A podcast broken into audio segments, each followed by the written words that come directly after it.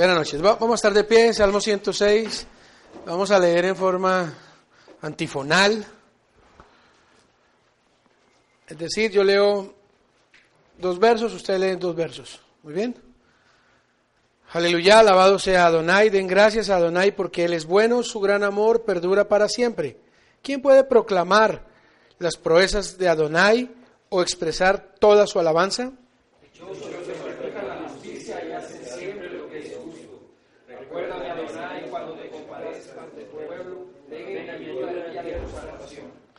Hazme disfrutar del bienestar de tus escogidos, participar de la alegría de tu pueblo y expresar mis alabanzas con tu heredad. Hemos pecado lo mismo que nuestros padres, hemos hecho lo malo y actuado con iniquidad.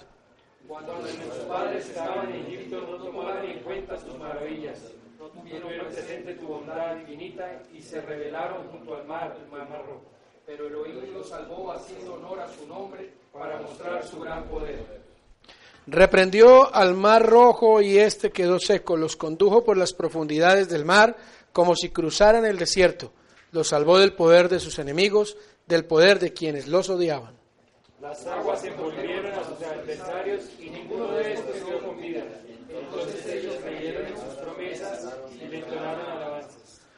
Pero muy pronto olvidaron sus acciones y no esperaron a conocer sus planes. En el desierto cedieron a sus propios deseos en los páramos pusieron a prueba a Elohim. Y él les dio lo que pidieron, pero les envió una enfermedad devastadora.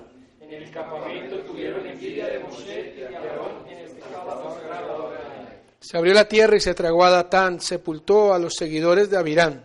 Un fuego devoró a esa pandilla, las llamas consumieron a los impíos. En Oreb hicieron un becerro, se postraron ante un ídolo de fundición, cambiaron al que era su motivo de se olvidaron del Elohim que los salvó y que había hecho grandes cosas en Egipto, milagros en la tierra de Cam y portentos junto al mar de Cañas. Elohim por destruirlos, pero no lo hizo por Moshe su escogido, que se puso ante él en la brecha y pidió que su ira los destruyera. Menospreciaron esa bella tierra, creyeron la promesa de Elohim. Refunfuñaron en sus tiendas de campaña y no obedecieron a Adonai. Por tanto, él levantó su mano contra ellos para hacerlos caer en el desierto. Para hacer caer a sus descendientes entre las naciones y dispersarlos por todos los países. Se sometieron al yugo de Baal y comieron de las almendras nacidos sin vida. Provocaron a Adonai con sus malvadas acciones y le sobrevino una plaga. Pero Pinjas se levantó e hizo justicia y la plaga se detuvo. Esto se le acreditó como un acto de justicia para siempre por todas las generaciones. Junto a las aguas de Meribá hicieron a Adonai pues lo sacaron de quicio y él habló sin pensar lo que decía. No destruyeron a los pueblos que Adonai les había señalado. Sino que se mezclaron con los paganos y adoptaron sus costumbres, dieron culto a sus ídolos y se volvieron una trampa. Ofrecieron a sus hijos y a sus hijas como sacrificio a esos demonios. Derramaron sangre inocente, la sangre de sus hijos y sus hijas, al ofrecerlos en sacrificio a los ídolos de Canaán, su sangre derramada profanó la tierra.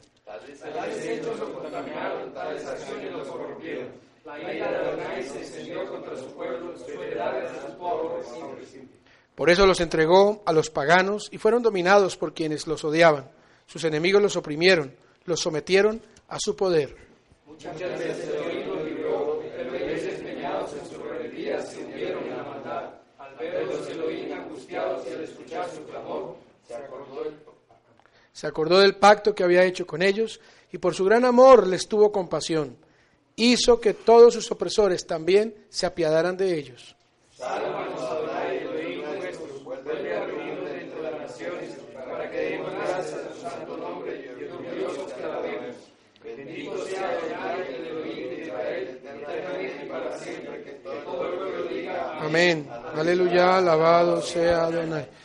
Padre, gracias te damos por tu amor y tu fidelidad por este nuevo día que ha iniciado. Acepta esta oración como un sacrificio de la tarde. Permítenos, Señor, estar a cuentas contigo. Perdona nuestros pecados, los pecados de nuestros padres, de nuestros ancestros, y ten misericordia de nosotros y de nuestros hijos. Bendice este tiempo, Padre. Guarda esta ciudad, Bogotá, detén tus juicios, ten misericordia de Colombia. Protege a tu pueblo Israel, bendice a tu heredad, en el nombre de tu Hijo Yeshua. Amén. Este salmo es todo Shmot, pero tiene una particularidad. Este salmo cuenta los tiempos finales. Si se dan cuenta, ustedes hablan ya de la diáspora, la dispersión. ¿De cuál diáspora y cuál dispersión está hablando aquí entre las naciones? Y hasta el libro de Shemot eh, no concluye con ninguna diáspora, ¿cierto? Es decir, este es un salmo que cuenta toda la historia de Israel desde la salida de Egipto, cuenta incluso lo que sufrió Moshe, cómo lo sacan de quicio, dice esta traducción que me gusta, y que lo hizo hablar sin pensar lo que decía. Es decir, esta, este Salmo 106 es un relato perfecto de la historia del Éxodo, Shemot, que es el tema que nos compete, que es el tema que nos atañe, que es lo que tenemos que estar estudiando. Hoy quiero hablar, eh, continuar hablando de Parashá y Tro, aunque ya la Parashá eh, cambió para esa semana, pero hay algunos puntos que son importantes continuar, que tratamos en Shabbat. En Shabbat traté el tema de por qué el Eterno estaba tan interesado en que confiaran y creyeran en Moshe. Si el Eterno simplemente puede hacer que crean es en Él. Pero ¿por qué estaba tan interesado en que creyeran en la persona de Moshe? Y entonces hice todo, todo el, les hice todo el contexto de cómo lo que está buscando el Eterno es preparar el corazón de su pueblo para que acepten a quién? A Yeshua, a Mashiach, el profeta que vendría después de Moshe, el gran profeta, Yeshua HaMashiach. Entonces es, una, es un relato interesante, decidí iniciar con el Salmo 106 porque nos deja ver cómo el pueblo de Israel en este salmo, en esta, en esta canción, está plenamente consciente de sus errores, de lo que ha hecho. ¿Sí lo ven? Menciona cada uno de los detalles en donde fue probado el Eterno, en donde ellos fallaron y sus consecuencias, pero también la misericordia de Hashem. Este salmo cuenta cómo Moshe se pierde la bendición de entrar a la tierra porque el pueblo lo hace fallar.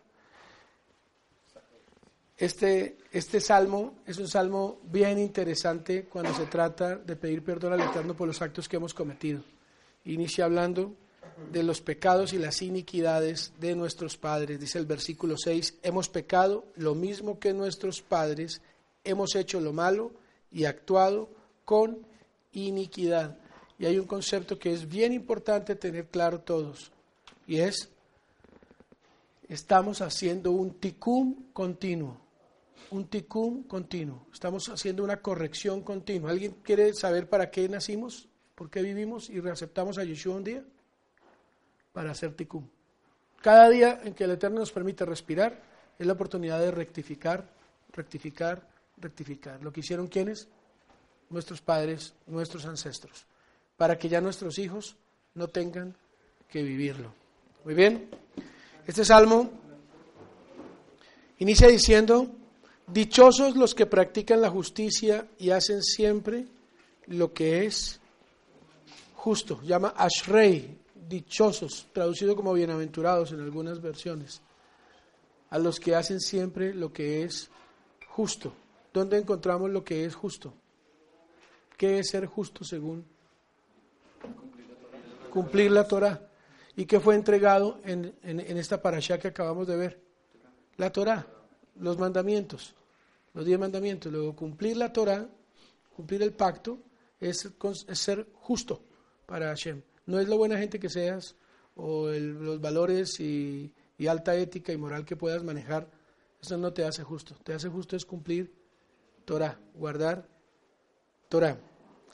El Salmo 106 nos dice en el versículo 8 que el pueblo de Israel fue salvado por qué méritos o por qué razón fue salvado. 106.8, ¿qué dice? Por amor a su nombre. Y esto nos empieza ya a colocar en el lugar correcto. Por el honor a su propio nombre. Hashem hace todo lo que hace es por honor a su nombre. Amén. No es porque nosotros lo merezcamos, es porque Él hizo una promesa a quienes. Al pueblo y a quienes del pueblo. A los abot, a los patriarcas, y esto es muy importante, Abraham, Isaac Jacob, a ellos les hizo una promesa y a ellos les está respondiendo. Aun cuando ellos hayan fallado en algún momento, Él cumple las promesas que ha hecho. De hecho, la salida de Egipto, varios de los méritos que ya los hemos mencionado de la salida de Egipto, uno de los méritos es porque es una promesa a los abot, una promesa a los padres. ¿A quién le prometió el Eterno que los iba a sacar? A Abraham, a Isaac y a Jacob. Si tú no haces parte de esta familia, ellos no son tus padres, entonces ninguna de las promesas que hay en la Biblia obliga a Hashem contigo. Y esto se llama estar en pacto. Y es muy importante, muy fuerte, Efraín. Qué gusto tenerlos. Vengan, bienvenidos. El honor al nombre de Hashem, el honor a su propio nombre, cumplir su promesa. La parashá nos habla de cuando el pueblo se para frente al monte y dicen, Nahazé, haremos. Y se constituye el pacto con Israel. Pacto que luego va a ser rubricado con sangre que va a ser renovado, pacto que hasta el día de hoy sigue vigente y sigue vigente con Israel. Oh sorpresa, año 135, Adriano, ara a Jerusalén, después de que Tito en el 70 ha destruido el templo. Ara Jerusalén, la destruye y le cambia el nombre a Israel por Palestina, a Jerusalén por Aelia Capitolina, la capital del sol. Israel deja de existir en todos los mapamundi de la época y se le llamó Palestina, en honor al dios Palestas, al dios de la tierra. Pero siempre hubo presencia judía allí. Y siempre se mantuvo presente la promesa sobre Israel, que es Jacob, Abraham, Isaac y Jacob. Todas las teologías que empezaron a enseñar que ya no era Israel, sino era la iglesia, tenían un fundamento Nadie se inventa nada por inventarse. El fundamento era que efectivamente Israel como nación ya no existía, era Palestina. Era tierra de árabes, judíos y todos los que en las guerras internas de esa región del mundo habían pisado esa tierra y habían llegado a esa tierra, cruzados, mamelucos, otomanos, luego mandato británico y todas estas cosas. Pero la promesa siempre estuvo allí, siempre estuvo allí. Promesa que te cobija a ti con sus bendiciones si tú entras al pacto, al Brit, y te haces casa de Israel. ¿A través de quién? Del primero de los patriarcas, Abraham. Hijos por la fe de Abraham. Luego, un creyente que pretenda acceder a las promesas, entiéndase bendiciones de la Biblia, desconociendo la vigencia del pacto, la vigencia de Israel. Es un creyente completamente desubicado, que no va a poder vivir la plenitud de las bendiciones. Hacia 1800 no había Israel todavía, pero se empezaba a gestar un movimiento muy importante de interesados en retornar a Palestina. Ya a finales de 1800 en el concilio o eh, reunión de Basilea en Suiza, que es el Congreso sionista, surgen las ideas de retornar a Palestina, de retornar a Israel. En el 48 surge el Estado de Israel nuevamente y todas las teologías se caen, se vienen abajo, porque las teologías del reemplazo y del dispensacionalismo rezaban que cuando volviera Jesús se restauraría Israel y la iglesia sería llevada al cielo y Dios se quedaría aquí tratando con los judíos. Pues nació el Estado de Israel, Jesús no vino, Yeshua no retornó y la iglesia no se fue en ningún rapto. Pero ya habían pasado suficientes siglos de unas enseñanzas antisemitas y era muy difícil que aquellos que lo inventaron y lo enseñaron como teología y se volvió luego dogma, pudieran eh, ser refutados porque ya habían muerto. Y eso sí se siguió enseñando. Yo estudié en instituto bíblico y me enseñaron teología del reemplazo, me enseñaron dispensacionalismo y patrística, gracias. donde mis padres eran Tertuliano, Agustín de Hipona, Orígenes, Descartes y todos los padres de la Iglesia católica. Absolutamente.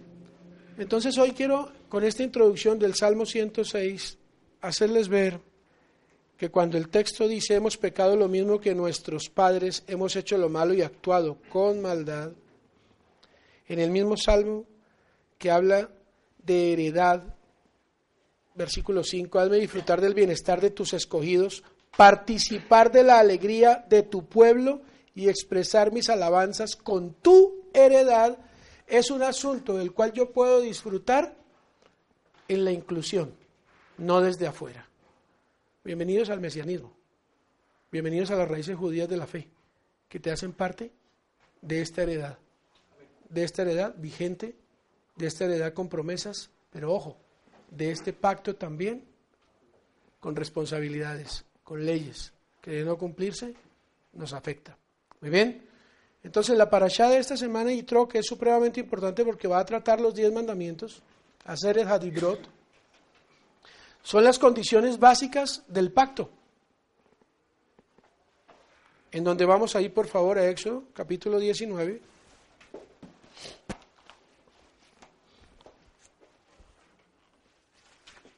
Shmot, capítulo 19, versículo 1. Y vamos a ver las características, las condiciones en que se dio ese pacto. ¿Alguno de ustedes ha firmado una escritura en una notaría? ¿Es un acto solemne? Se lee, se firma, se estudia y luego se firma. Muy bien, aquí tenemos al notario. ¿Quién es el notario? Moshe. Y el pacto se va a hacer entre dos partes, el Eterno y su pueblo. ¿Verdad? Características del pacto y por qué se da este pacto. Los israelitas llegaron al desierto del Sinaí a los tres meses de haber salido de Egipto. Léase bien. Tercer mes. No que duraran tres meses, sino al tercer mes de haber salido. Salieron el 14 de Nisan a la noche. Súmele 29 días del segundo mes. ¿Cómo se llama el segundo mes? Iyar, muy bien. Y súmele 6 días del tercer mes, Sivan. ¿Cuántos días les va a dar? 50 días. ¿Qué día es ese? Shavuot, penta, semanas, penta, costés, 50 días. Esa fiesta de las semanas, es Shavuot, era la que el Eterno quería que el pueblo celebrara cuando saliera de Egipto. No era Pesach, como algunos entienden. La fiesta que el Eterno quería que su pueblo celebrara y que ordenaban a Moshe, vaya, dígale al faraón, deja ir a mi pueblo para que me celebre fiesta, era la fiesta del pacto. Era la fiesta de la entrega de la Torá. Y la entrega de la Torá es un matrimonio. ¿Qué fiesta estamos esperando? Las bodas del Cordero, un matrimonio. ¿Y a qué vino el Mashiach? A renovar el pacto, ya no a renovar el pacto, a dejarla libre para que se pudiera casar, a morir para que quedara completamente libre, porque ya la esposa no está sujeta al marido cuando éste ha muerto. Morir para ser resucitado y entrar en la consumación de este pacto. ¿Me va siguiendo? Ahora viene la pregunta, ¿usted qué quiere ser en el pacto? ¿Quiere ser el invitado? ¿Quiere ser un servidor? ¿Quiere ser un testigo? ¿O quiere ser la novia? ¿Qué quieren ser? Porque esta es una propuesta que hace el Eterno. Hay invitados a la boda, hay siervos en la boda, está el novio, pero también está la novia. Los invitados pueden no hallarse dispuestos a ir o ser echados fuera, estando en plena ceremonia. Pero la novia, sin duda va a estar, pero tiene que tener unas condiciones especiales. Bienvenidos al mesianismo. Apuntamos a ser novia también, al haber sido adoptados y al haber sido incluidos. Y esto nos coloca en un nivel mucho más elevado de observancia, de cuidado del pacto, de comportamiento, porque somos eso. Prospectos de novia. Tenemos una gran esperanza. Yeshua dijo que nos amó, se entregó por nosotros para hacernos novia y quitarnos toda mancha, toda arruga. pero entonces acá en, en, en 5, 3, cuando ellos van a decirle al faraón que, que así debemos, así que debemos hacer un viaje de tres días hasta el desierto para ofrecer sacrificios al Señor nuestro Dios. O sea, o sea, ahí se entendería que entonces la fiesta sería a ese tercer día. ¿De haber salido en ese momento? Sí, de haber salido, cuando los hubiera dejado ir en ese momento. ¿Y qué fiesta sería? Al tercer día, porque voy a utilizar este número que es muy particular, tres días, tres noches, señal de Jonás, tres días. Realmente es tercer mes, porque va a ser al tercer mes cuando van a estar. ¿Por qué ellos hablaban de tres días? Porque ellos utilizaban camino de tres días. ¿Qué pasaba al camino de tres días después de salir de Egipto?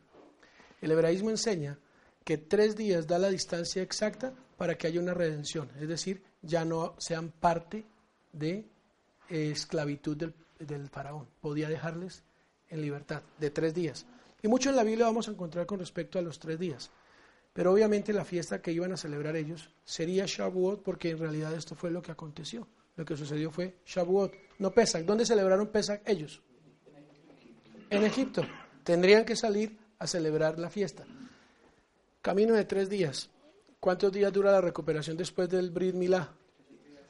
Los mismos tres días que estuvieron ahí preparándose desde el 14, desde el día que se toma el animalito, se separaba, eran circuncidados y el día 14 ya pudieron salir, los días de recuperación de Brit Milá, que es bien interesante. Ahora, en la preparación para la recepción de la Torah, el Eterno le dice, purifíquense hoy y mañana, y al tercer día suban. El tercer día sería 6 de Sivan. Sí celebraron la fiesta al tercer día, cuando ya estuvieron frente al monte. ¿Me va siguiendo hasta allí?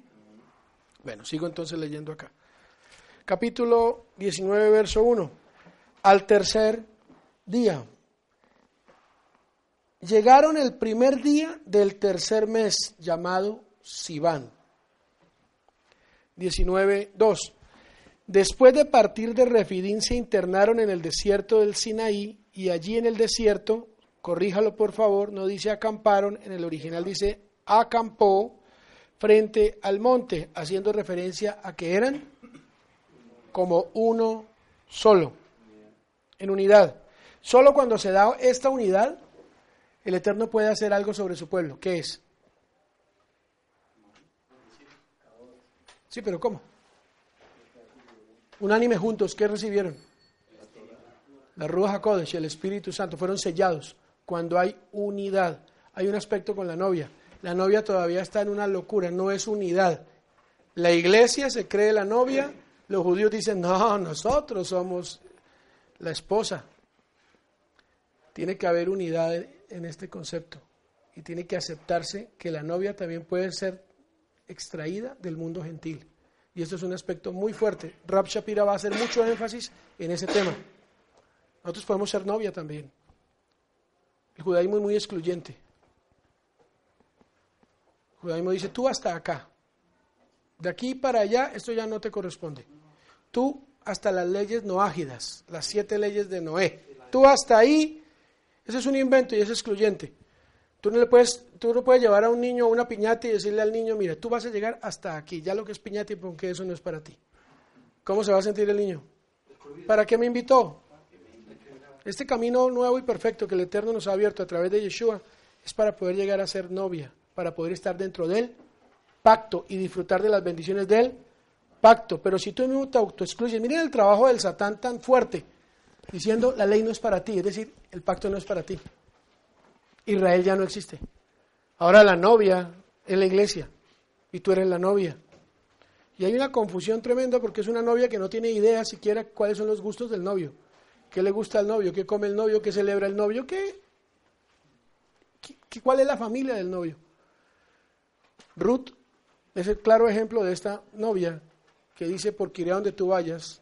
Tu pueblo será mi pueblo, primero cultura, y luego dice, tu Dios será mi Dios. Primero el tema cultural y luego el tema espiritual, muy fuerte. De la misma manera que una persona que acepta o, aplica para la nueva nacionalidad americana tiene que aceptar las leyes de ese país como suyas, aprender la historia de ese país como suyas, el himno nacional como suyo, y entonces así entra al pacto y puede disfrutar de los beneficios y demás. ¿Por qué es tan difícil entenderlo en lo espiritual cuando en la vida práctica está en lo cotidiano, en todo? No puedes entrar al club si no eres socio, a menos que vengas como invitado, pero el invitado un día se le acaba la invitación. En cambio el socio siempre está, siempre y cuando cumpla las normas. Pero ¿por qué entonces nos autoexcluimos completamente? Porque el enemigo tenía ese propósito. Hashem dice, ya no eres extranjero, sino conciudadano. Y esa unidad de la que estoy hablando la va a hablar el profeta Yehezqueel en el capítulo 37, hablando de dos varas, la vara de Judá y la vara de Efraín, en una sola mano, la mano del pastor. Y cuando sean una sola en mi mano, el pastor David será un solo pastor y será de un solo rebaño. ¿A qué venía Yeshua? A buscar las ovejas perdidas para unificarlas, para reunir. Entonces, digamos, primera lección práctica. La unidad es factor de bendición, la división es del diablo, del satán. Ustedes como hombres vienen aquí al discipulado. Primer consejo, esté en unidad con su esposa. Así ella siempre le lleva la contraria. Esté en unidad con su esposa. Esto es bendición. Amén. Esto es bendición. Hashem quiere que haya unidad. Cuán bueno y cuán delicioso que los hermanos habiten juntos en armonía, donde se da esta unidad, hay bendición y hay vida eterna. Libro de Lucas, capítulo 24, por favor. Estamos en Parashah Tro todavía, estudiando cosas que son importantes. Donde alguien quiera preguntar o decir algo, por favor, bienvenido sea. Es difícil que haya unidad, es difícil encontrar la unidad, es una lucha continua. Sí, es difícil, incluso la, unidad entre hermanos es compleja. Capítulo 24. 24.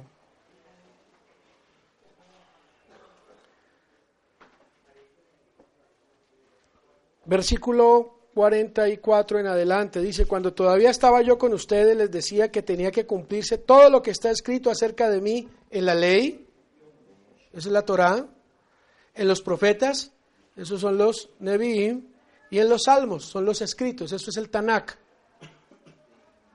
que era la Biblia de Yeshua. Entonces les abrió el entendimiento para que comprendieran las escrituras.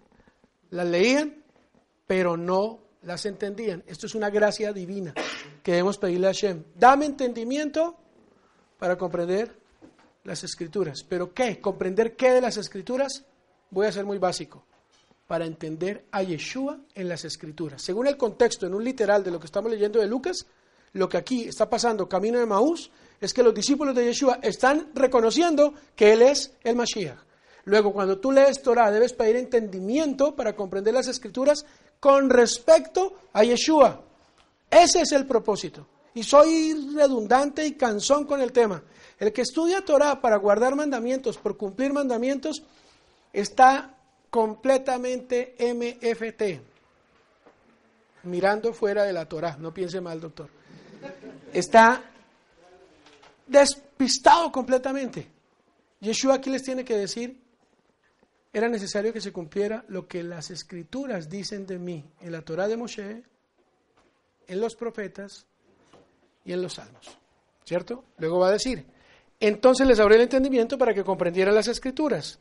Esto es lo que está escrito, les explicó Yeshua, que el Mashiach padecerá y resucitará al tercer día. Vuelve nuevamente a aparecer el tercer día, tercer día, tercer día. Y en su nombre se predicarán el arrepentimiento y el perdón de pecados a todas las naciones, comenzando en dónde? Jerusalén, comenzando en Jerusalén. ustedes son testigos de estas cosas. Ahora voy a enviarles lo que ha prometido mi Padre. ¿Qué está prometiendo aquí Yeshua que va a enviar?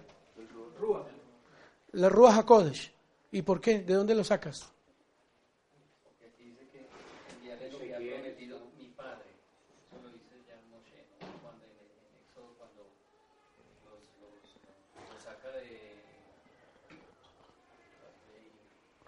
Lo que ha prometido el Padre es un profeta, el profeta como yo, Shemot.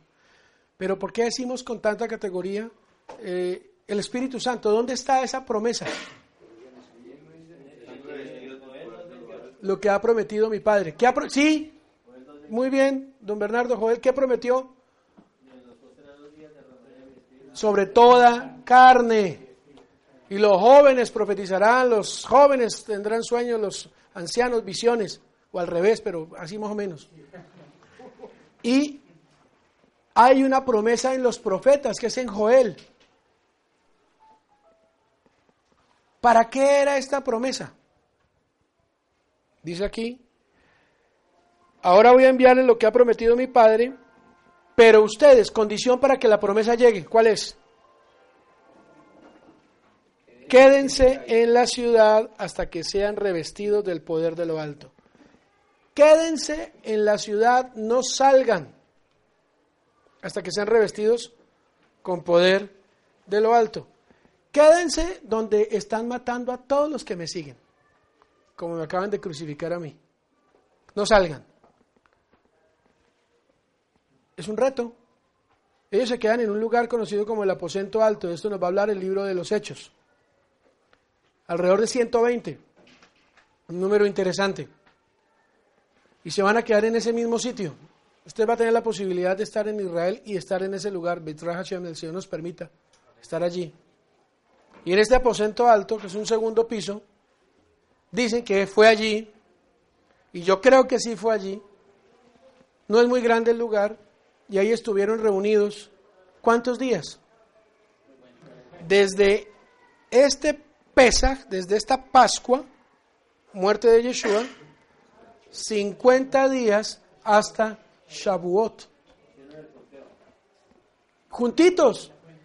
¿Y sabe qué es hacer un conteo?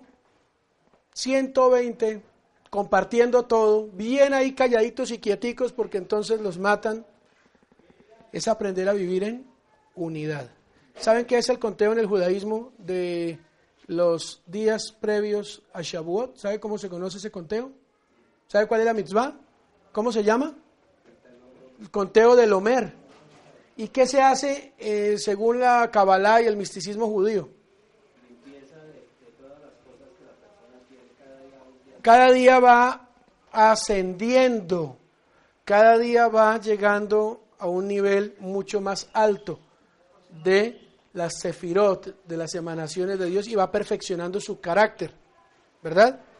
Una concentración, un retiro espiritual de 50 días, 49 días, juntos, orando y siendo ellos uno solo, teniendo todo en común. ¿Cómo dijimos que estaba el pueblo frente al monte Sinaí en Éxodo 19? Acampó, es decir, eran uno solo. Ese primer Shavuot del libro de...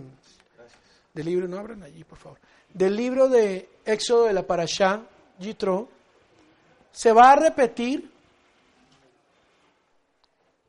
en los tiempos de Yeshua.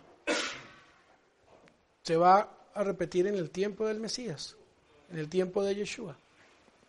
Mil y pico de años después, ahora es Pascua, muere Yeshua, sus discípulos quedan reunidos como uno solo y empiezan a hacer el conteo. No se muevan hasta que sean revestidos con poder de lo alto. ¿Revestidos para qué? Dile Sebastián.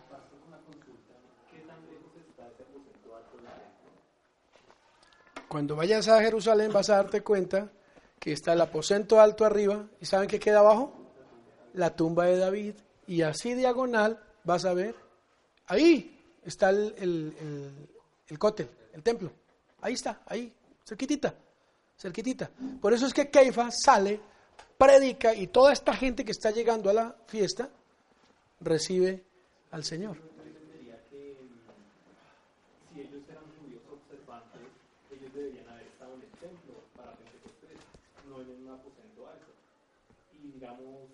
Mi entendimiento, lo que entiendo de Hechos 2 es que habla de la casa. Y Ni siquiera en Hechos 2, en el Hechos 1 de los últimos habla de la casa. Pero la casa es una forma también alegórica de decir el templo. Muchos años. Sí, Entonces yo entendía de cierta forma ese versículo esa parte de Hechos 2, de que ellos no estaban en un lugar ajeno, ellos estaban en el templo 120 y ahí es donde están todos los judíos de todas las naciones eh, y es donde se derrama el tema de las lenguas. ujú. Es mi apreciación. Sí. Cuando, cuando estuve en Israel y visité ese lugar que es famoso para el cristianismo, pero absolutamente desconocido y no aceptado para el judaísmo, tuve una experiencia muy particular y es que arriba es pacto renovado, Shavuot, revestidos con poder de lo alto. Y abajo, Torah, Nevi'im, Ketuvim, profetas, es decir, el rey David. Y hay una enseñanza muy linda para Shavuot. Eso queda en el perímetro del área del templo. Unas peregrinaciones en Jerusalén para la época era toda el área del templo, todo el sector del templo. Muy cerca sí estaban allí los baños rituales o mikvaot, las mikve, estaban ahí muy cerca, muy cerca para el ingreso al templo. Entonces, decir que estaban en el templo, en el, durante, en el sitio del templo mismo como tal, pues puede ser precipitado, pero sí en el área, por la cantidad de judíos que estaban llegando a ofrecer los sacrificios y demás. De hecho, de hecho va, va a decir, estos no están ebrios, como suponen algunos de ustedes, apenas son las nueve de la mañana. Es decir, de momento más tarde sí. ¿Por qué? Porque llevaban las ofrendas de las primicias y era una fiesta alegre donde se compartía el vino y demás. Es decir, de momento más tarde sí lo están, pero está muy temprano y no se han hecho todavía los sacrificios y las oraciones de la mañana. Entonces, eh, puede ser el perímetro del templo. Muy bien, sigo aquí. Los israelitas llegaron al desierto del Sinaí a los tres meses de haber salido de Egipto después de partir de Refidim, se internaron en el desierto y allí en el desierto acamparon frente al monte al cual subió Moshe para encontrarse con Elohim y desde allí lo llamó Adonai y le dijo, anúnciale esto al pueblo de Jacob. En el libro de Lucas, ¿a dónde son enviados a anunciar? A las naciones. Entonces hay un anuncio que se debe dar, pero tienen que haber recibido primero un poder especial, ¿cierto? Para hacerlo. La orden es, quédense en la ciudad hasta que sean revestidos del poder de lo alto. Ahora acompáñeme al Lucas 2, por favor. Todos los que quieras. Lucas 2. ¿Saben cuál es Lucas 2? Hechos. En eh, Pedro, cuando habla, que fue la, un estudio que se hizo interesante, en Pedro cuando habla precisamente de los animales impuros y que bajaban, sobre la sábana. Obviamente no era una sábana. En esa época no había sábana sobre sábana, ni colcha, ni nada de esas cosas. No relativamente o realmente era un talit. Y ese talit eh, habla pues precisamente de, los flecos, de los tzitzits de cada esquina. Y era lo que le estaba mandando eh, la orden en su sueño a Pedro, que era vaya a todas las naciones, que es lo que hacemos nosotros en Shaharit, cuando nos, antes eh, oramos con el, por el La bendición de- y luego envolvemos por las naciones. Ujú. Entonces, ahorita que hablas de las naciones. Hechos capítulo 1. ¿Quién escribe Hechos? Lucas. Grábese eso siempre. Eso es, eso es lección, eso es examen de, de nivel 1, 1, 1. Estimado Teófilo, en mi primer libro, ¿cómo así que es mi primer libro? ¿Cuál es el primer libro? Es el Lucas. Me refería a todo lo que Yeshua comenzó a hacer y enseñar hasta el día en que fue llevado al cielo, luego de darles instrucciones por medio de la Ruach HaKodesh a los apóstoles que había escogido. Después de padecer la muerte, se les presentó dándoles muchas pruebas convincentes de que estaba vivo. Durante 40 días se les apareció y les habló acerca del reino de Elohim. Una vez más, comía con ellos, una vez comía con ellos, mientras comía con ellos, les ordenó. ¿Qué les ordenó? No se alejen de Jerusalén, sino esperen la promesa del Padre de la cual les he hablado. ¿Cuál es la promesa del Padre?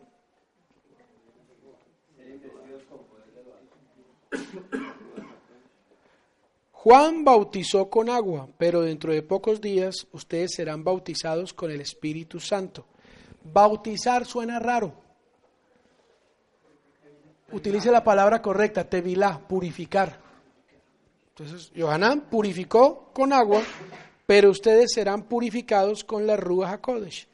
Entonces los que estaban reunidos con él le preguntaron, Señor, ¿es ahora cuando vas a restablecer el reino a Israel? Alguien que lea por favor Habacuc 2.3. ¿Es ahora cuando vas a restablecer el reino de Israel? ¿Por qué era tan importante y tan relevante el tema del reino de Israel que estaban esperando ellos? Al Mashiach que restableciera el reino de Israel. Pero tendrían que pasar dos días más. Pues la visión se realizará en el tiempo señalado. Marcha hacia su cumplimiento y no dejará de cumplirse. Aunque parezca tardar, espérala porque sin fin vendrá. Esa sin es la- falta vendrá. Esa es, esa es la, la visión. Y ese es el tema que vamos a tratar este año. ¿Cuál es la visión? El restablecimiento del reino de Israel. Para que haya restablecimiento total del reino de Israel, ¿qué se requiere? El rey. Y para que el rey, el Mesías, venga, ¿qué se necesita? Unidad, unidad. Hashem Melech, Hashem Inlo, Hashem Malach. El Señor es uno, el Señor reinó, el Señor reinará y su nombre será uno para las naciones, para siempre. Libro de Zacarías. Entonces, ¿qué estamos hablando aquí? La importancia de la unidad para entrar en pacto y esa unidad hará que el Mashiach venga. Esa unidad hará que el Mesías retorne y que la visión se cumpla, que el reino de Israel sea restaurado. No les toca a ustedes conocer la hora ni el momento determinados por la autoridad misma del Padre, le contestó Yeshua. Pero cuando venga la Ruach HaKodesh sobre ustedes, recibirán poder y serán mis, ¿qué dice? Testigos, tanto en Jerusalén como en toda Judea, Samaria y hasta los confines de la tierra. ¿Dónde se vuelve a utilizar esa palabra de testigos? En Lucas 24, lo acabamos de leer. Y me seréis testigos. La palabra testigo es apostolare, que es mártir. Realmente un apóstol es un testigo. Luego, no puede haber apóstoles actualmente, lo siento mucho. Porque no es un testigo presencial. Para ser un testigo tiene que ser presencial. Si no fue presencial, no es un testigo. ¿Funciona eso en derecho? Tiene que ser presencial. No, que yo vengo a testificar, usted estaba ahí, no, y entonces no sirve, sale. Señor. Pe- Perdón, don Bernardo, no, Efesios 4, ¿qué dice? Dice, y él mismo, el mismo Rúa hará de unos esto y esto y esto y esto. Entonces ahí cómo se maneja. ¿Lo puede leer? Y hace la pregunta. ¿A, a uno llamó qué? Con respecto a lo mismo que, que tocan en Efesios, eh, se dice que los fundamentos son los apóstoles y los profetas. Y es- empieza a hablar de los otros que los ministerios. Entendería entonces que tampoco los profetas actuales, o sí. ¿Y qué dice el texto que los profetas profetizaron hasta dónde? ¿A- ¿De qué profetizaron?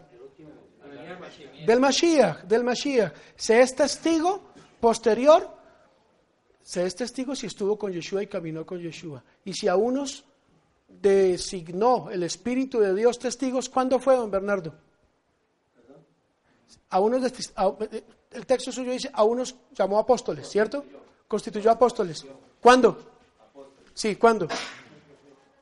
No, está bien. Por eso. Los estableció como apóstoles, porque los envía como testigos. Perfecto. ¿Cuándo los, esta- ¿Cuándo los establece como apóstoles? Cuando la Rúa Hakodesh viene, Pentecostés. Ahí ya los establece y los envía, porque es que un apóstol es un sheliach, es un enviado. ¿Y cuál es la orden? Cuando sean revestidos con poder de lo alto, irán. Porque por ahora se quedarán en dónde? Jerusalén. No se mueven de ahí, Jerusalén. Por eso es la ciudad más apetecida, porque allá comenzó la historia y allá terminará. Siempre lo voy a repetir. Son, son dos conceptos. Uno es, digamos, eh, la obra del momento a través del Rúa y la otra es, eh, digamos, el, el nombre de ser testigos, lo del apostolado siendo testigos, del momento. Pregunto, ¿Timoteo fue un apóstol? No, ¿Quién le impuso las manos? ¿Y, a qué- ¿Y de qué acusaban a Pablo? ¿Cuál era su pelea de Pablo? ¿No? ¿Cuál era la pelea de Pablo? Es correcto, que Pablo dice, dice, yo también soy apóstol más que ellos, o como ellos si se quiere, porque los otros decían, este no estuvo con nosotros, este no estuvo, este llegó después. Y entonces Yeshua, ¿qué tiene que hacer con Pablo? Y le hace un apostolado, una preparación y un discipulado de cuánto tiempo? Tres años, tres años está resucitado. O sea, Pablo, Pablo tiene una, Pablo tiene, no sé si en el espíritu, no sé si en carne, no sé, pero tres años estuve directamente con Yeshua Hamashiach recibiendo. Lo hizo su testigo, pero lo envió a quienes? A los gentiles. Luego nosotros tenemos nuestro apóstol enviado por Dios en unas condiciones muy diferentes a las de los apóstoles presenciales de Yeshua. ¿Me va siguiendo? Es ahí en ese momento cuando se constituyen como a uno los constituyó cuando reciben el poder de la Ruja Codes, reciben el poder de la Ruja Codes. Ahí los envía porque es el orden, porque es el orden. Pero hay un orden, escúchelo, de geografía y de tiempo. Mírenlo aquí. Verso 8, Hechos 1. Pero cuando venga la Ruja Codes sobre ustedes, recibirán poder y serán mis testigos, tanto en Jerusalén como en Judea y Samaria y hasta los confines de la tierra. Alguien que me diga cuál es el conflicto del West Bank, ¿a qué se le llama? ¿Cuál es el conflicto ahorita allí? Jerusalén, la parte este, Judea y Samaria. Es la parte en conflicto, es la parte en conflicto fuerte. Dicen, esto no es Israel, esto es Palestina. Y los nombres bíblicos son Judea y Samaria. Judea y Samaria. ¿Cómo lo llaman ahora? La Cisjordania o la Transjordania. Le cambian el nombre, es decir, ese testimonio tiene que darse Jerusalén, Judea, Samaria y luego dice hasta lo último de la tierra. Serán mis testigos. Efectivamente, habiendo dicho esto, mientras ellos lo miraban, fue llevado a las alturas hasta que una nube lo ocultó de su vista. ¿Quién subió y una nube ocultó? Lo leímos la paracha pasada, señores. Moshe entró a la montaña y la nube lo ocultó y allí recibió la revelación. Aquí lo que estaban viendo ellos, a ver, nosotros lo leemos fuera del contexto hebreo y decimos, wow, se lo llevan los ángeles y la nube lo oculta. Pero si tú lees la parasha, donde dice que Moshe entró, ahora lo vamos a leer, en la densa nube. ¿Sabe eso en el hebraísmo qué significa? En un nivel de profecía muy elevado. Densa nube es un nivel, entra a la, a la oscuridad y adentro está el resplandor, la profecía directa de Dios, cara a cara. ¿Cómo salía él de allí? Resplandeciente. Y tenía que cubrirse para que el pueblo no se asustase. Yeshua se va a transfigurar, va a salir resplandeciente cuando habla con Moshe y con Eliyahu. Y eh, Pedro asustado dice, ¿será que hago tres enramadas para ustedes? Bueno, sigo leyendo entonces. Ellos se quedaron mirando fijamente al cielo mientras él se alejaba. De repente se les acercaron dos hombres vestidos de blanco y les dijeron, Galileos, ¿qué hacen aquí mirando al cielo? Este mismo Yeshua, que ha sido llevado de entre ustedes al cielo, vendrá otra vez de la misma manera que lo han visto irse. Entonces regresaron a Jerusalén desde el monte llamado de los Olivos, situado aproximadamente a un kilómetro de la ciudad. Cuando llegaron, subieron al lugar donde se alojaban. Ahí estamos hablando del aposento alto, de alojamiento, no necesariamente del templo. Estaban allí Pedro, Juan, Jacobo, Andrés, Felipe, Tomás, Bartolomé, Mateo, Jacobo, hijo de Alfeo, Simón el celote y Judas, hijo de Jacobo. Todos en un mismo espíritu. ¿Qué es esto? Lo mismo de Éxodo 19. Unánimes juntos, acampó como uno solo frente al monte. Eran como uno solo. ¿Listo?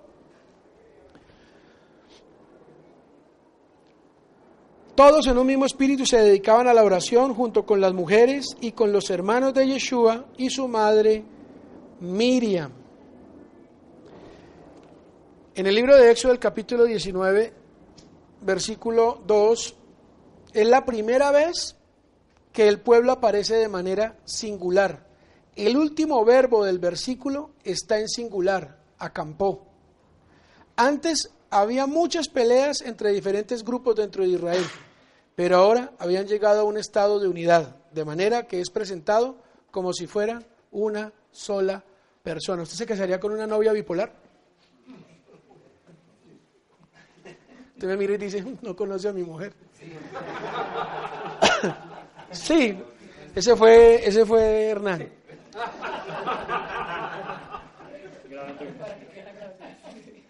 El Mashiach no puede venir por una novia que tenga paganismo en su vida. Él tiene que venir por una sola novia.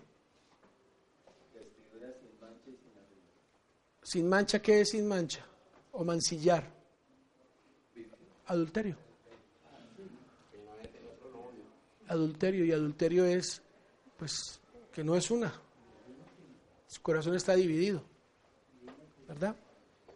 La unidad es importante y nadie puede entrar en un pacto si no es uno. La menorá era de oro macizo, una sola pieza. Y representa la Ruja Kodesh, la luz que siempre debería estar encendida. ¿A qué viene entonces la Ruja Kodesh? A hacernos uno. ¿Con quién? Con Mashiach. Libro de Juan, por favor. Sí, señor. Sí, señor. Cuando la destrucción del primer templo, el Señor permitió reconstruirlo porque estaban en unidad. Y en el segundo no, precisamente porque no había unidad. Y asimismo para la- el diluvio. Destruyó a todos en el diluvio, ¿por qué? Porque había odio entre, entre todos, se odiaba la creación, todos se odiaban. Y los animales habían perdido el sentido natural, todo. Pero en Babel estaban de acuerdo, al menos para hacer daños. Hagámonos una torre, hagámonos unidad, que llegue hasta el cielo y construyámonos un nombre. Entonces allí no los, no los destruye, sino los confunde. Y esa confusión impidió que el pueblo o la humanidad se perdiera. Pero en Shavuot, lo que viene a traer el Espíritu de Dios es la misma unidad.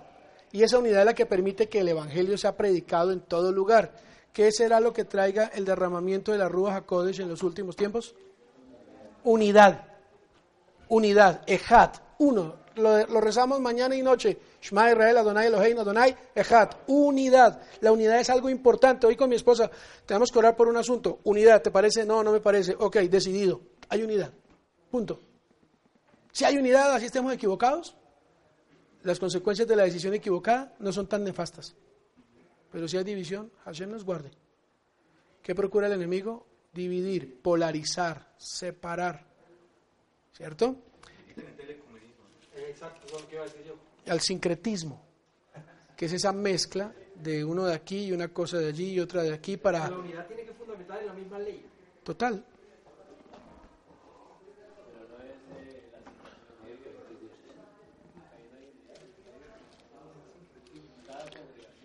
Pues obviamente desde que se alejaron de la Torá y nace el cristianismo romano, pues ya no hay unidad, ya no hay ejad. Hay mezcla. Ya no es el, ya no es Shabbat, es Dominus Day, Sunday, Día del Sol. Ya no es eh, exacto, ya hay división. En el libro de Johanán, capítulo eh, 16, sí, Juan 16,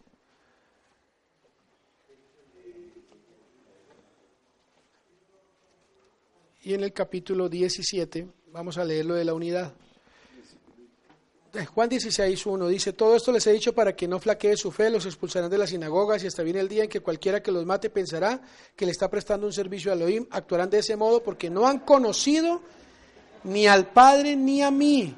Y les digo esto para que cuando llegue ese día se acuerden de que ya se lo había advertido. Sin embargo, no les dije esto al principio porque yo estaba con ustedes. Ahora vuelvo al que me envió, pero ninguno de ustedes me pregunta, ¿a dónde vas? Al contrario, como les he dicho, estas cosas han entristecido mucho. Pero les digo la verdad, les conviene que me vaya porque si no lo hago, el consolador no vendrá a ustedes. En cambio, si me voy, se lo enviaré a ustedes. Y cuando Él venga, convencerá al mundo de su error en cuanto al pecado, a la justicia y al juicio. En cuanto al pecado, porque no creen en mí. En cuanto a la justicia, porque voy al Padre. Dios hizo justicia en Yeshua. En cuanto al juicio, porque el príncipe de este mundo ya ha sido juzgado. Ya fue juzgado. ¿Qué le falta? Ser condenado. Ser condenado. Muchas cosas me quedan aún por decirles, pero por ahora no podrían soportar. Pero cuando venga la Ruach HaKodesh de la verdad, Él los guiará a toda la verdad, porque no hablará por su propia cuenta, sino que dirá solo lo que oiga y les anunciará las cosas por venir. Él me glorificará, porque tomará de lo mío y se lo dará a conocer a ustedes. Todo cuanto tiene el Padre es mío, por eso les dije que la Ruach tomará de lo mío y se lo dará a ustedes. Capítulo 17. Vamos a ver la unidad.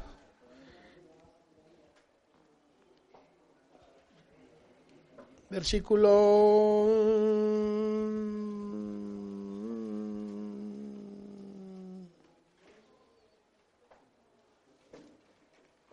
Aquí está, 17:20 en adelante.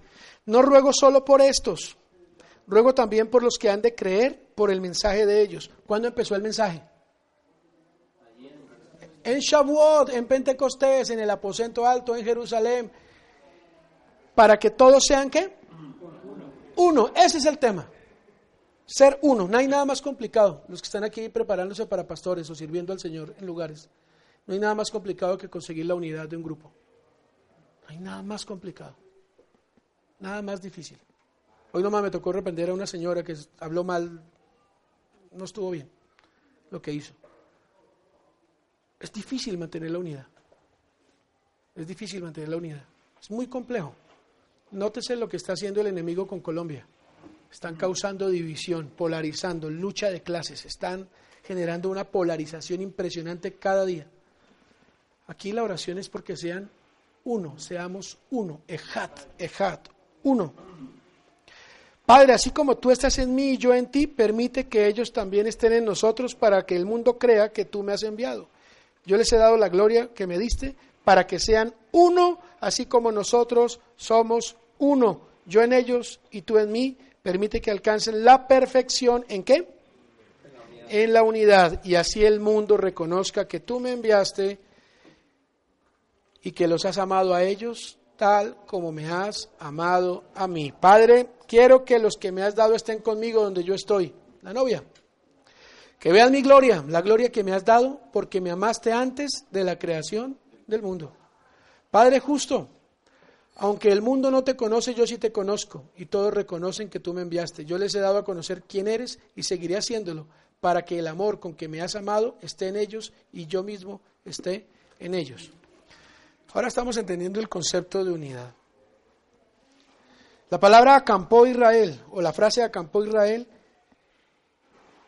hace claro que esta unidad fue necesaria para que se entregara la Torá desde el cielo. Ya habían pasado 46 días desde la salida de Egipto. Cada uno de esos días representa una subida de santidad del pueblo el máximo nivel de santidad es el 50. ¿Qué es el 50 en la Biblia? El Yobel, el jubileo. Ese es el máximo nivel de santidad. Que son los días entre Pesach y Shavuot. Entre Pesach y Shavuot hay 50 días. Cuando estamos allá partiendo el pan y haciendo todo esto, comienza un conteo. El siguiente día. El conteo del Homer. ¿Qué hace Roma 40 días antes de la, Semana Santa? La cuaresma, 40 días. ¿De dónde sacaron ellos esto? Un conteo antes de... ¿Y qué hacen en ese conteo? No comen carne. ¿Qué días? Los viernes. Comienza el miércoles de ceniza.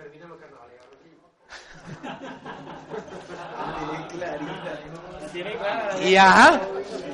No, es paganismo total. Es paganismo. O sea, eso nada es casual pero uno nunca lo veía así. Entonces, para que mi hermano tenga sanidad, vamos a entender que hay, vamos a entender que hay un conteo, un conteo, un conteo regresivo de Pesach a Shavuot. Y ese conteo bíblico promueve a la santidad. El conteo satánico promueve el pecado. Es decir, 40 días antes de Semana Santa se purifican. ¿Cómo? No comen carne. ¿Qué comen? Bagre. Ok. Comen bagre, comen pescado. En el mejor de los casos, porque la gran mayoría es culebra. Comen pescado como una señal de ayuno de abstinencia de la carne, ¿cierto? Para prepararse para la Semana Mayor o la Semana Santa. Nosotros tenemos el conteo para Shavuot, para Pentecostés, pero como cambiaron las fechas desde Constantino para que la Pascua judía no se pareciese a la Pascua romana, corrieron los días, va a haber siempre una diferencia. Este año Pesach es Viernes Santo Católico, pero va a ser dentro de los días, la diferencia es mínima. ¿Y qué pasa si yo le pongo al Waze la dirección equivocada, así sea en un numerito? Me bota lejos. Lástima que no viene. Ah, sí, aquí hay un piloto. ¿Qué pasa, mi coronel, si yo coloco mal la coordenada en un grado, un grado. Para, para el otro lado del mundo. Para el otro lado del mundo. Pero no importa, lo importante es que tienes a Cristo en tu corazón. Eso es muy romántico, pero no bíblico. Sí, nos desvía tremendamente, nos desvía dramáticamente de fechas, de momentos y de lo que se conmemora. La fiesta de Shavuot, de hechos, es el tikkun de la fiesta de Shavuot de la salida de Egipto. Porque en la fiesta de Shavuot de la salida de Egipto, el pueblo dijo, sí, haremos, Moshe nos da miedo, habla tú con él. Y entonces Moshe dice, bueno, entonces se sube a hablar y dura hablando 40 días. Cuando baja el pueblo, está en pecado. Y entonces, ¿qué pasa con ese pacto? Hay que romperlo, ese no se puede, se tiene que quebrar. Y entonces eh, va y pide perdón, vuelve y sube, se van 120 días. ¿Y sabe qué día baja Moshe? Ya con un pacto renovado, Éxodo 24. ¿Qué día? Yom Kippur, 4 por 3, hasta ayer. 12, 120 días, baja en Yom Kippur. Ya el pueblo esta vez no está adorando un becerro, ya están en ayuno, ya están preocupados, ahora están como una novia blanca, sin arruga y sin mancha, para entrar en pacto con la novia. Pero para que ese pacto como novia se pudiese dar, tenía que renovarse. Por eso es que Yeshua va a levantar una copa que dice en esta copa es el nuevo pacto en mi sangre. No hay tal de que hay un Nuevo Testamento que eh, deja abolido el antiguo. Si la Biblia habla del Nuevo Testamento en Jeremías 31, 31, y eso es Antiguo Testamento, ¿y ese pacto es con quién? Con la casa de Israel y con la casa de Judá, no es con otro, ahí no aparecen los gentiles. Si no viene Yeshua, entonces no entramos en ese pacto. Pero si entramos en ese pacto, debemos entrar finito. Como dice Pablo, no se ensoberbezcan, no se crean más que las ramas originales. ¿Me va siguiendo? ¿Alguien se perdió hasta allí? Levantaste la mano y luego atrás el lemon.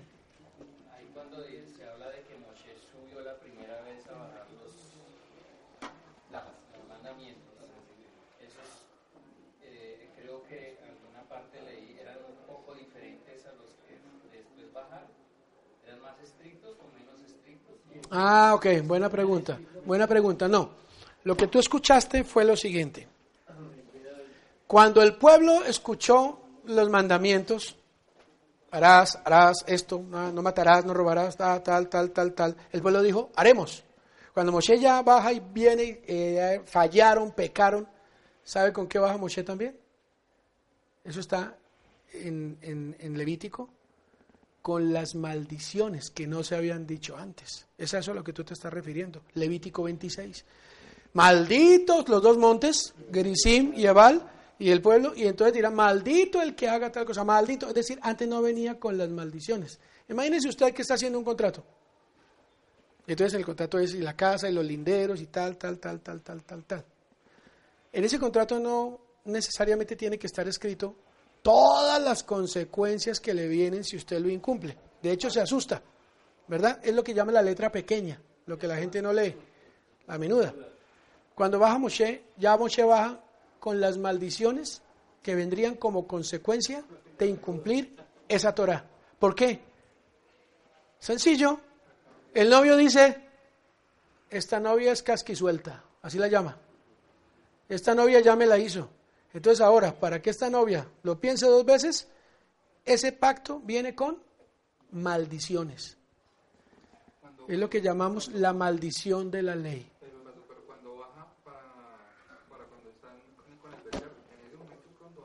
No, no, no, no, no, no, no, no, no. No, cuando, no, no, no, no, mire, cuando vuelve a bajar ya con las tablas, 120 días después, ya cuando viene todo, Yom Kippur, entonces ya ahí están las maldiciones. Y ahí dice, mire, ese es el mismo pacto, pero el novio está un poquitico enojado. Entonces estas son las consecuencias y le vuelves a incumplir como pasó atrás. Y ya esta vez el pueblo no se desordenó, esta vez el pueblo estaba en lo que estaba haciendo. Baja en Yom Kippur, un 10 de Tishri. Yom Kippur. Interesante. Bueno, Juan, estamos en Juan.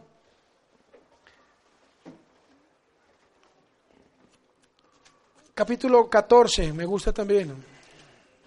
Versículo 15, hablando de novio y novia y hablando de leyes que se dieron en la parashá de esta semana, los mandamientos. Verso 15, si ustedes me aman, ¿qué dice? Y yo le pediré al Padre y Él les dará otro consolador para que los acompañe siempre. El Espíritu Santo no es para que la gente se caiga. La Ruach HaKodesh es para que tú puedas vivir en sus mandamientos. Punto. Y esos mandamientos son santidad. ¿Quién es la que cuida a la niña que tiene novio y quién está cuidando a la niña? La chaperona. La chaperona. Y ella está ahí en la visita, ¿no? Eso ya no se usa, ¿no? Ya hay que cuidar a la pobre chaperona para que no le va a pasar nada. Y está como un ayo cuidándola. ¿Qué pasa con ella? Para que no qué? Para que no vaya a perder su virginidad y entonces ya no sea aceptada por el novio, ¿cierto? Pablo dice, yo la cuido como a una novia a la que debo presentarla a mi amado. ¿Me va siguiendo? ¿Quién es la chaperona de nosotros? La Rúa Jacodes. ¿Qué hace? Nos dice, eso está mal. Aquí hay sillas. José. Nos dice, eso está mal, eso no está bien, ahí estás fallando, eso no le gusta al novio. Nos guía a toda verdad. Pero ¿en qué se basa la Rúa Jacodes? La Torah. La Rúa Jacodes es la Torah que puede entrar al corazón y hacernos vivir esos mandamientos, no como letra muerta, sino con un nuevo corazón sensible a su palabra. Por eso dice, para que los acompañe siempre.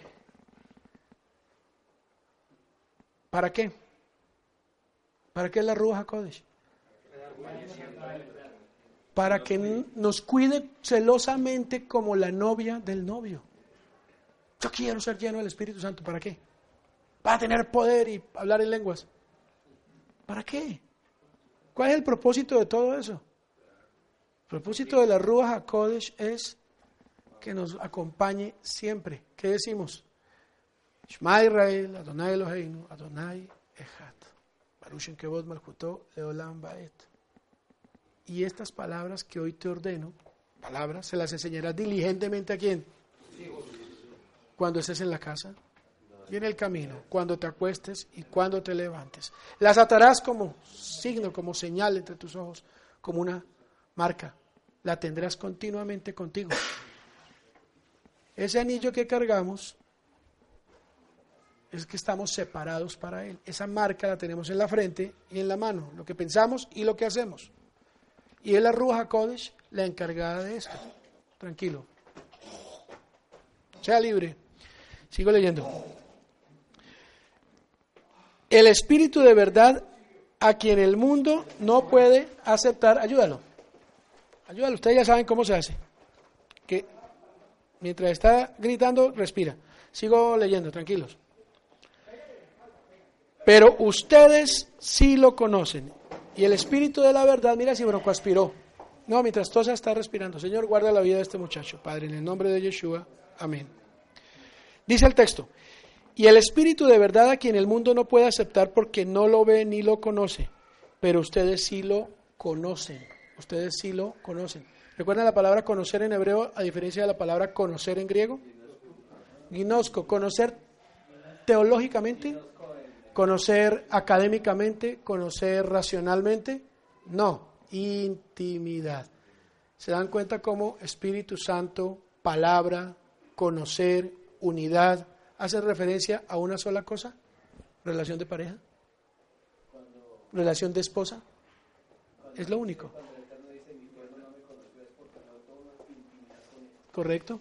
No le conocen es porque no hay intimidad con él. Tenían un acercamiento y una intimidad, un acercamiento y una intimidad desde la letra, desde la ley, desde lo teológico, si se quiere entender de alguna manera, desde las obras. Y más eran de hombres que de Dios. Y esto es un problema. ¿Ven? Cuando el pueblo está allí frente al monte, ellos no tienen una yeshiva donde van a estudiar mandamientos. Ellos están diciendo, acepto. Y así es como decimos todos cuando nos casamos. Acepto.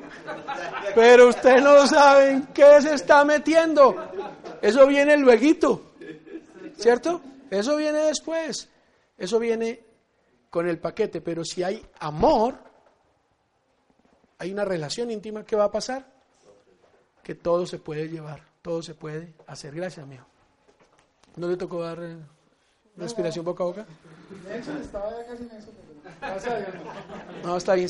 Clave, cuando ustedes escuchen que tose, lo que hay que procurar es que siga tosiendo, porque probablemente entró agua a, a, las vías respiratorias. Pero mientras esté tosiendo, todo está bien. Cuando la persona haga, ¡ah!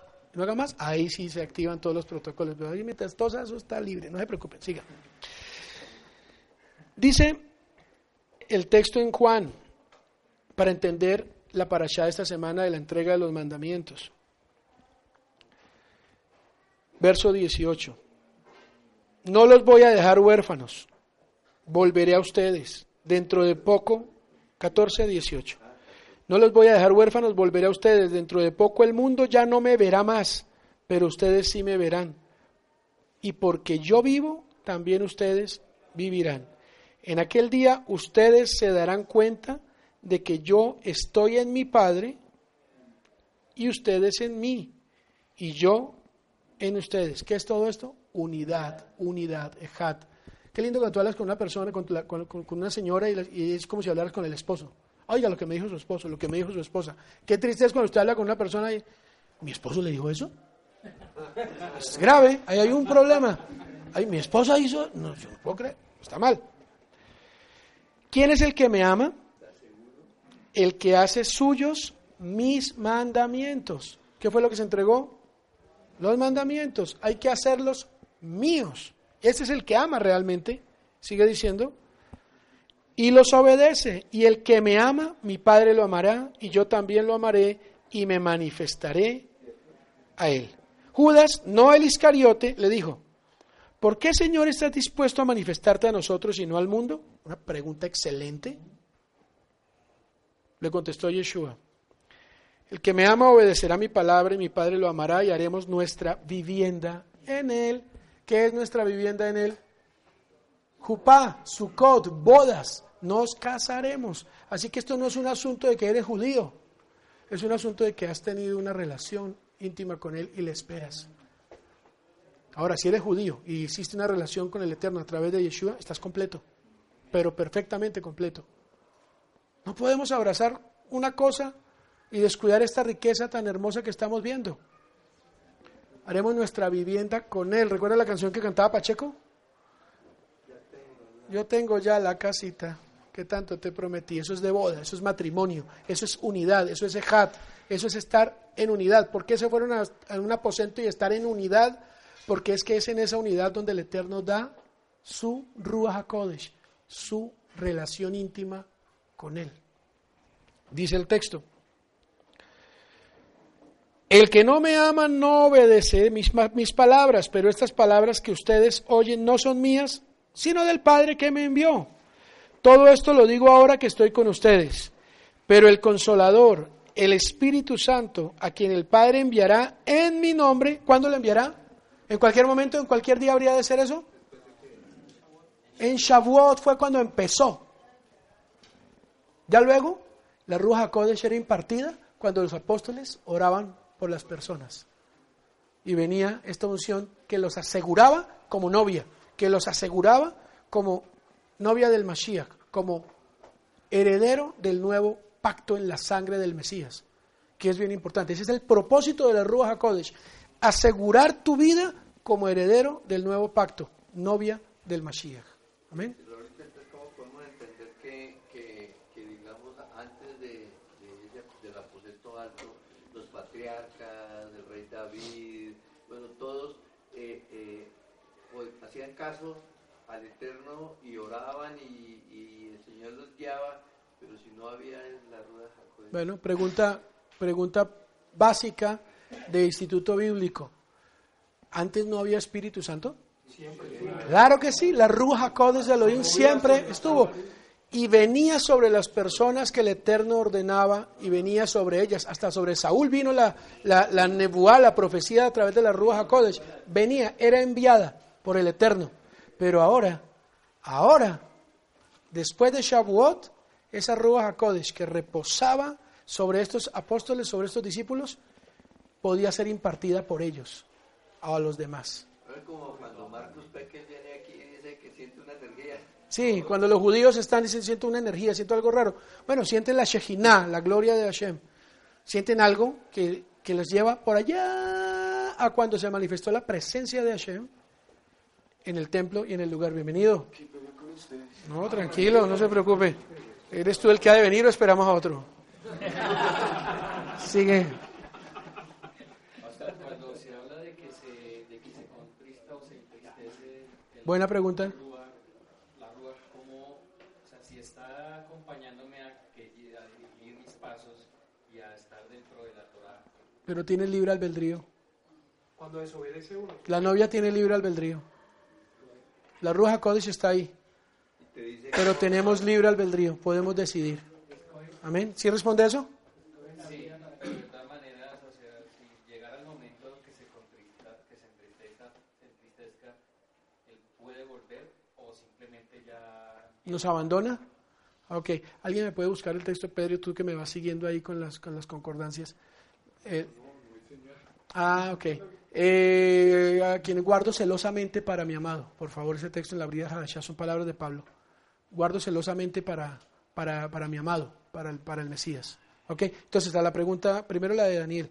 ¿Cómo sucedía antes? Venía la Ruja Kodesh, el Eterno la enviaba, enviaba su espíritu sobre, sobre la persona y la persona actuaba de acuerdo a la voluntad del Eterno.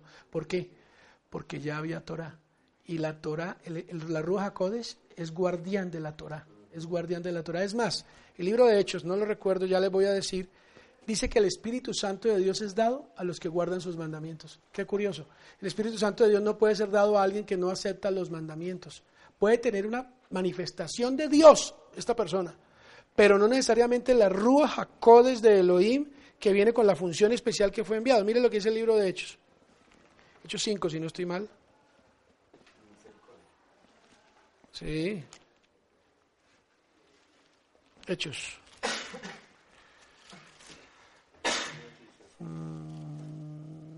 Sí, Hechos 5, 32. Está la persecución a los Shaliahim y dice el texto. Nosotros somos testigos de estos acontecimientos y también lo es el Espíritu Santo que Dios ha dado a quienes le obedecen. ¿A quienes dado la Ruja Kodesh? A quienes obedecen. ¿Quién es el que me ama? El que obedece mis mandamientos. Y mi Padre y yo seremos uno en Él y Él será uno en nosotros. Entonces la Ruja Kodesh de Dios, lo que hubo en Éxodo fue una impartición de la Ruja Kodesh sobre todo un pueblo. Todo ese pueblo aceptó pero ese pueblo pecó y se contristó la Ruach HaKodesh. ¿Y sabes cuántos? 5.32 de Hechos. ¿Y saben cuántos murieron en aquel primer Shavuot en el desierto? Tres mil. Y luego Pedro va a predicar en aquel Shavuot y ¿cuántos aceptan? Hay un tikum, hay una... ¿Ahí me, me siguió Javier ahí o se perdió? Listo, tranquilo. Hechos, En Hechos, el libro de Hechos va a decir que la predicación de Pedro trajo 3.000, salvación para 3.000. En el libro de Éxodo, cuando se entregó la primera fiesta de Pentecostés o de Shavuot, murieron 3.000. Es decir, hubo una rectificación de quién? De la novia. Hubo una restauración. No se perdió ni uno. 3.000 murieron allí, ahora 3.000 se salvan aquí. Él viene por una novia completa. Dice Yeshua, ninguno de los que me has dado me se ha arrebatado, me se ha perdido. A la pregunta de Hernán. Se contrista la Rúa Hakodesh con la que hemos sido sellados. El Espíritu Santo se contrista cuando pecamos, fallamos, ofendemos al novio para el que fuimos separados, ¿verdad? ¿Se puede retirar completamente este Espíritu Santo de nosotros? ¿Qué dicen ustedes? De hecho, lo dice la palabra, de hecho, lo dice la palabra que, que, que si vamos en contra o si maldecimos, es una de las maneras de que Hay un ejemplo claro. Bueno, tú estás diciendo que no hay pe- que no hay perdón para el que maldice al Espíritu Santo. Ese es un punto. ¿Qué dice? No, eh, Lemon, tú has levantado la mano antes, por favor. Eh, no, digamos que era otro tema, pero hay un texto que es el Salmo 145 que dice el Señor levanta a los caídos y sostiene a los Entonces, también entiendo yo que o sea, hay un punto, hay un límite hasta donde nosotros podemos llegar. Sí. Y en ese salmo está, digamos que descritas la- cada una de las letras. Entonces, a esta porción le corresponde la. Y la SAM que es en secreto. Es una parte que nosotros hacemos en secreto para recuperar, digamos que esa porción que nosotros, o sea, el espíritu que nosotros perdemos lo hacemos es en secreto. Hasta, hasta donde entiendo el texto. Pero complete la idea, que quede, quede, quede corto. que, o sea, nosotros, digamos, la Ruba Jacodes con nosotros está, digamos, hasta un punto, o sea, nosotros sí podemos perder. Tenemos un punto límite hasta donde nosotros la podemos recuperar. Por eso el texto, el Señor levanta a los, a los caídos. Ujú.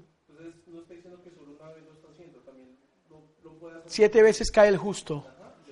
Ok, o sea, podemos contristar a la Ruach HaKodesh y este se puede apartar de nosotros. ¿Qué dicen ustedes? Sí. Sí, pero ¿qué? Pastor, eh, pues el Salmo 51 lo dice. Ah, me lo quitó, mire, aquí lo tengo listo para que se, se dé cuenta.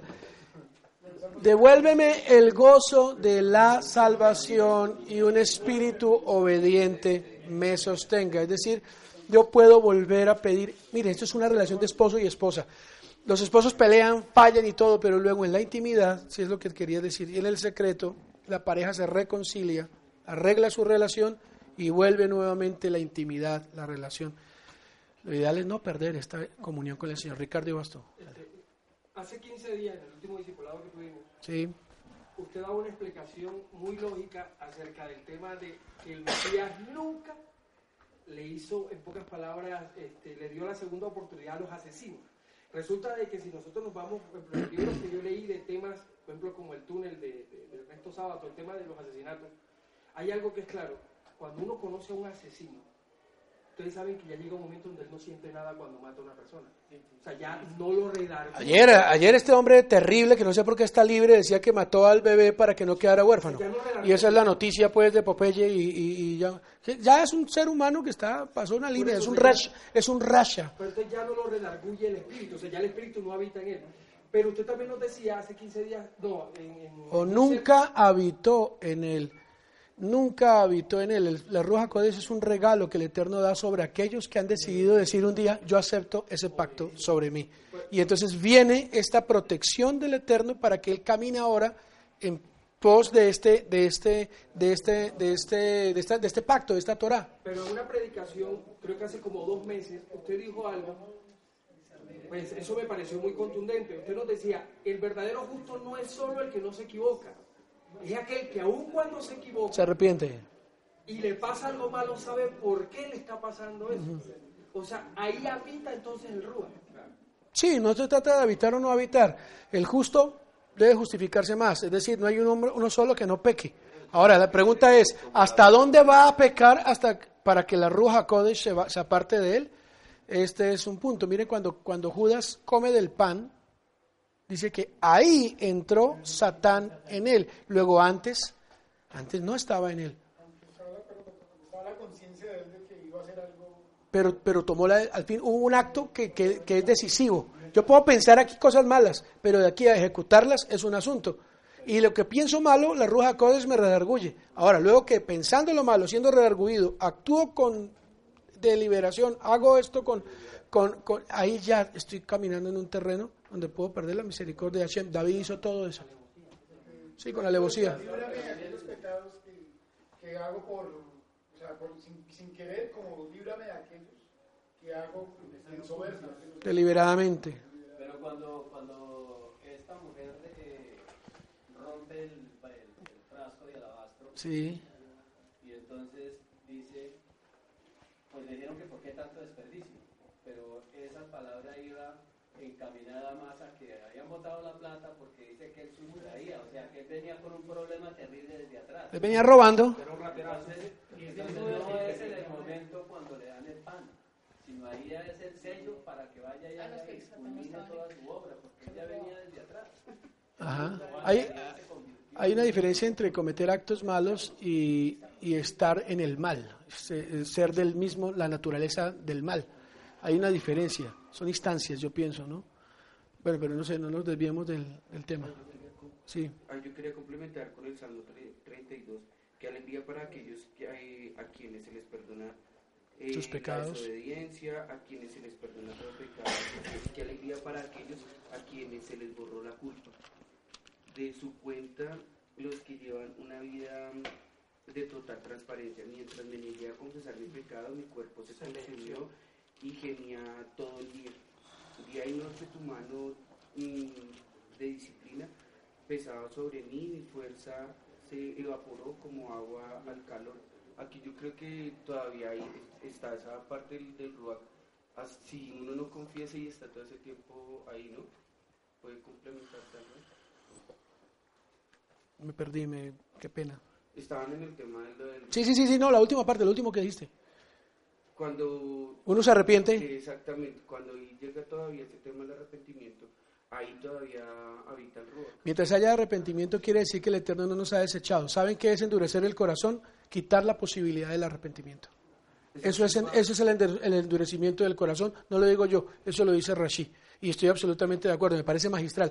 Es cuando la persona va encaminada a hacer lo malo y continúa y persiste en esto, llega un momento en que el Eterno le quita la posibilidad de arrepentirse de Teshuvah. ¿Cómo llama eso la traducción? Endurecimiento de corazón. Lo que le pasó a Paró, porque eso viene de la parasha anterior. Yo lo, yo, yo lo hablé. Yo lo hablé. Le quitó la posibilidad de hacer Teshuvah. Eso ya es. Y de pronto lo que tú dices, aquel que ya no siente nada por lo que hace, sigue Joshua, siéntate mío. Lo que, lo que hacemos deliberadamente nos puede llevar en un momento a que ya no haya retorno, ya no haya vuelta atrás. ¿Y saben que hay algo ya que están hablando del asesinato? Eh, los asesinatos que, eh, los asesinos que he escuchado en entrevistas, en testimonios, en cosas, dicen, después que matas al primero, ya no se siente luego dolor ni angustia y ya luego se necesita. Yo he escuchado a un sicario decir, si no salía a matar, no dormía en Medellín. Entonces, eh, ya hay un corazón que se ha perdido. No quiero eh, entrar en detalles que si Hashem le permite o no le permite. Yo lo que sé es que líbrame, oh Adonai, de derramar sangre. Guárdame de derramar sangre. Es decir, es un asunto muy, muy, muy serio. Sí, muy serio. Seguimos en Juan. Estamos analizando la entrega de los mandamientos, para qué y cómo se pueden recibir si estamos en ese pacto o no, qué necesitamos para vivir ese pacto como el Eterno quiere, pues se requiere la Ruach HaKodesh, que fue lo que recibieron. Capítulo eh, 14, versículo 9. Capítulo 15, versículo 9, perdón. Así como el Padre me ha amado a mí, también yo los he amado a ustedes. Permanezcan en mi amor. Si obedecen mis mandamientos, permanecerán en mi amor, así como yo he obedecido los mandamientos de mi Padre y permanezco en su amor. Verso 14. Ustedes son mis amigos si hacen lo que yo les mando. ¿Ya no los llamo qué? ¿De dónde salían? De servidumbre. ¿De quién?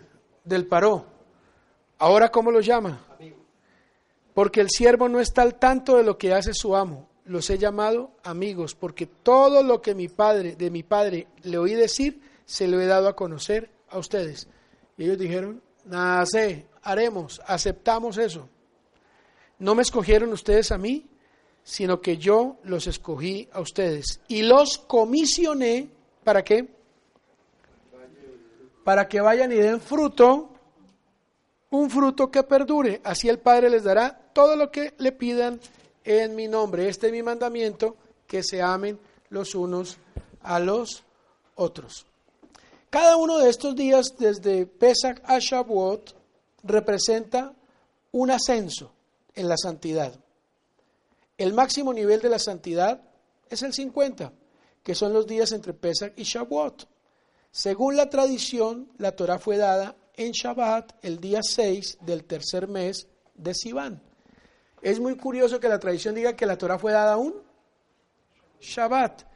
¿Qué decimos en Shabbat después de eh, la oración? No, en Shabbat después de las oraciones iniciales, Shema y oraciones, ¿qué se dice? Beafta, le areja, camoja, y amarás a tu prójimo como a ti mismo. Eso se dice en Shabbat. ¿Cómo estaba el pueblo en aquel 6 de Sivan?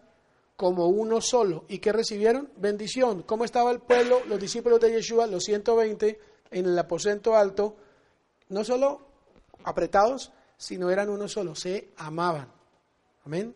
Eran como uno solo, en Ejat. ¿Y ahí qué vino? Vino la Ruja Codes, el sello de esa unidad para poder predicar ese amor y esa unidad a todo el mundo. Dinos, Lemon. El pastor ahorita mencionaba eh, que el 50 también representaba el Joel. Entonces, uniéndolo, eh, digamos que lo que había pasado antes era que no se había celebrado un Joel en todo Israel, porque a lo largo de toda la historia el pueblo estaba, o sea, estaba dividido, no había unidad.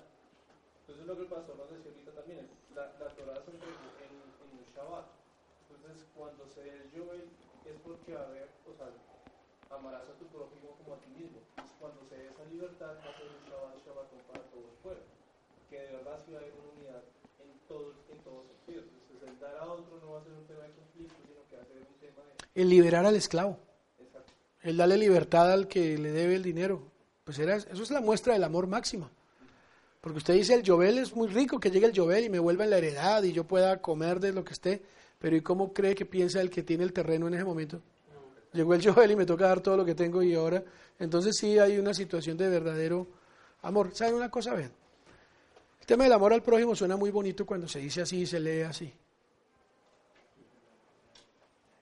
Pero cuando el prójimo lo tienes enfrente y de pronto habla o dice cosas que no te parecen.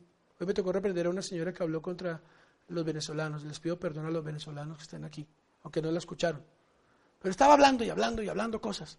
Me tocó hablarle fuerte y tener, reprenderla. ¿Saben qué?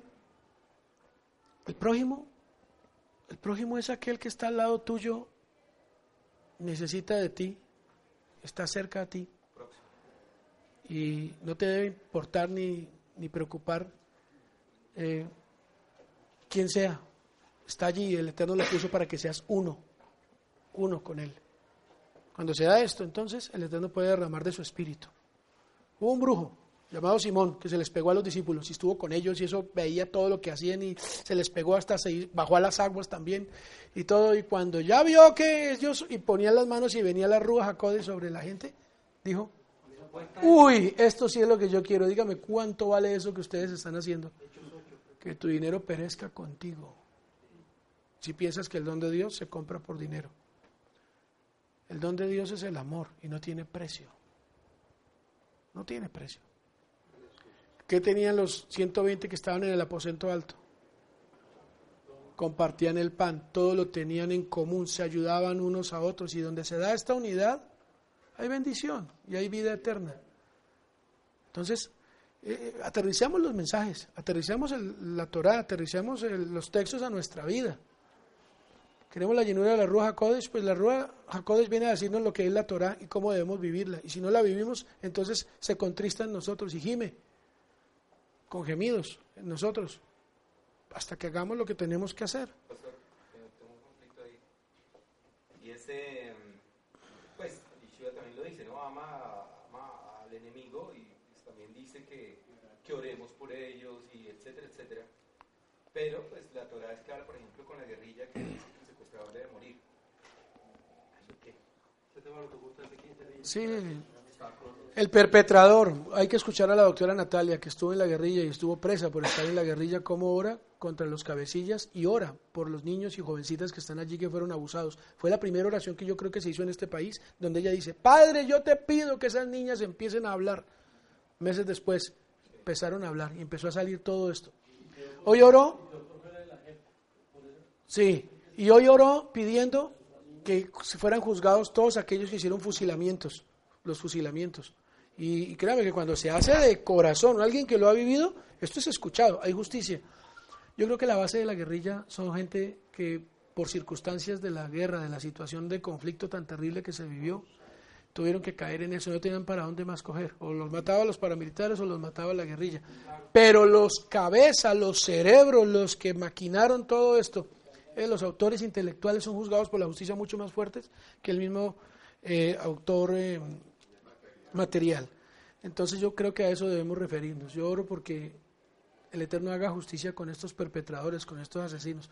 Pero la base, al contrario, lo que tenemos que orar es porque la base de la guerrilla huya, se vaya, se les abra a todos estos y así ellos pierden poder de qué? De manipulación, porque es que, eh, ¿cómo es posible que el presidente viene a decir, mire, si no firmamos esto se nos viene la guerra a las ciudades? ¿Qué está pasando? ¿Cómo esa amenaza ahora se viene a cumplir? Barranquilla, siete muertos. Caño Limón otra vez, eh, vertiendo petróleo. Ahí, eh, y, y el paro del el 12 y 13 de febrero del ELN armado. Es decir, lo que él dijo se está cumpliendo.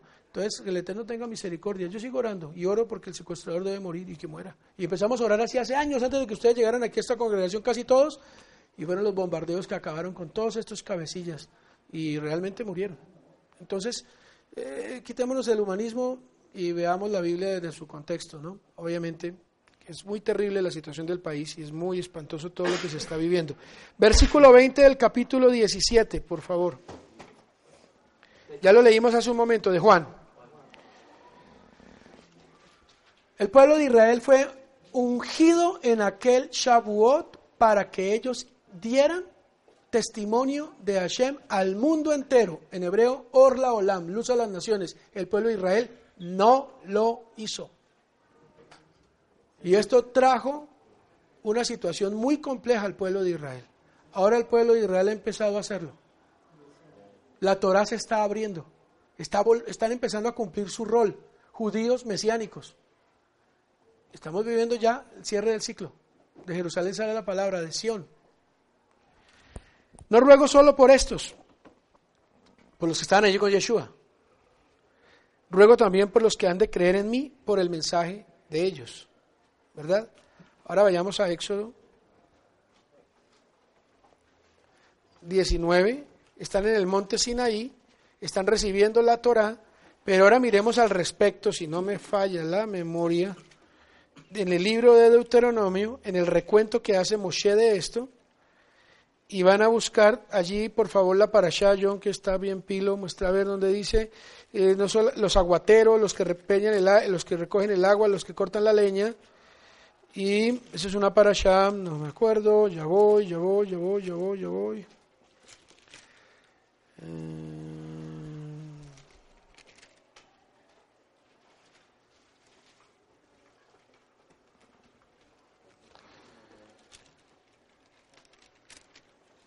Dice también exactamente los que vendrán, los que vendrán después.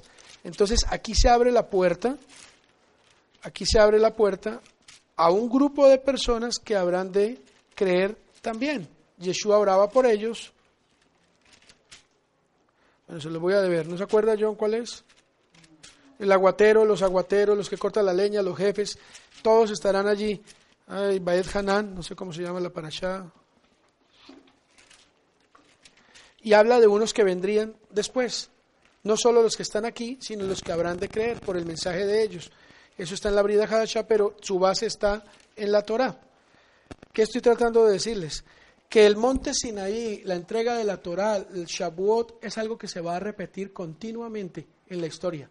Cuando una persona recibe los mandamientos, recibe la salvación, es como si estuviera también allá recibiendo la Torá para él, porque es eterno, no es para una sola, un solo momento. Yeshua dice, no oro solo por estos, sino por los que habrán de creer. ¿Quiénes son esos? ¿Por quién está orando Yeshua? Por nosotros, por nosotros mismos, ¿verdad? Cuando iba a ser renovada la entrega de la Torah con el derramamiento del Espíritu de Santidad, vemos que los creyentes en Yeshua del pueblo de Israel estaban todos unánimes juntos en un mismo espíritu. Jeremías 31, 31, por favor que alguien lo lea.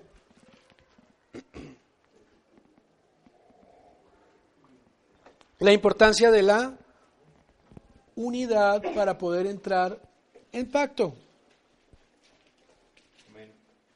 Hasta el 34, léelo por favor. Vienen días, afirma Adonai, en que haré un nuevo pacto con el pueblo de Israel, con la tribu de Judá. No será un pacto como el que hice con sus antepasados el día en que los tomé de la mano y los saqué de Egipto, ya que ellos lo quebrantaron a pesar de que yo era su esposo, afirma Adonai. Este es el pacto que después de aquel tiempo haré con el pueblo de Israel, afirma Adonai. Pondré mi Torah en su mente y la escribiré en su corazón. Yo seré su Elohim y ellos serán mi pueblo. Ya no tendrán nadie que enseñar a su prójimo, ni dirá nadie a su hermano. Conoce a Adonai, Conoce a Adonai, ¿por qué? porque todos, desde el más pequeño, Deuteronomio 29, ya lo encontré, sí. Desde el más pequeño hasta el más grande me conocerán, tendrán una relación conmigo. Ahora, Deuteronomio 29, por favor. Versículo 9. ¿Nitzabim? Sí, mire lo que dice. Ahora cumplan con cuidado las condiciones de este pacto para que qué? En todo lo que hagan. Hoy están ante la presencia de Adonai su Elohim, todos ustedes, sus líderes y sus jefes, sus ancianos y sus oficiales y todos los hombres de Israel, junto con sus hijos y sus esposas. ¿Y quiénes más? Subráyalo ahí. Y los extranjeros que viven en sus campamentos, desde los que cortan la leña hasta los que acarrean el agua. Están aquí para hacer un pacto con Adonai su Elohim, quien hoy lo establece con ustedes y lo sella con su juramento. De esta manera confirma hoy que ustedes son su pueblo y que Él es su Elohim, según lo prometió y juró a sus antepasados Abraham, Isaac y Jacob. Verso 14 del 29 de Barim. Adonai nuestro Elohim afirma que no solo, véalo conmigo, hace su pacto y su juramento con los que ahora estamos en su presencia, ahí Éxodo 19, Shavuot, sino también con los que todavía no se encuentran entre nosotros. ¿Quiénes son esos que todavía no se encuentran entre nosotros? Juan capítulo 17. Ahí lo leímos. No solo ruego por estos, ruego también por los que han de creer en mí, por el mensaje de ellos, para que todos sean uno, Padre, así como tú estás en mí y yo en ti, permite que ellos también estén en nosotros, para que el mundo crea que tú me has enviado. ¿Cuál era el propósito del pacto? Reconocer que Hashem es uno y es único y que no hay otro. Y eso es lo que tenían que testificar. En su momento Israel, posteriormente, ¿quién tendría que hacerlo?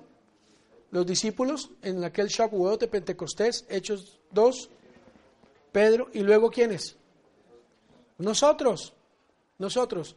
Error garrafal. Clase de instituto bíblico, nivel 1.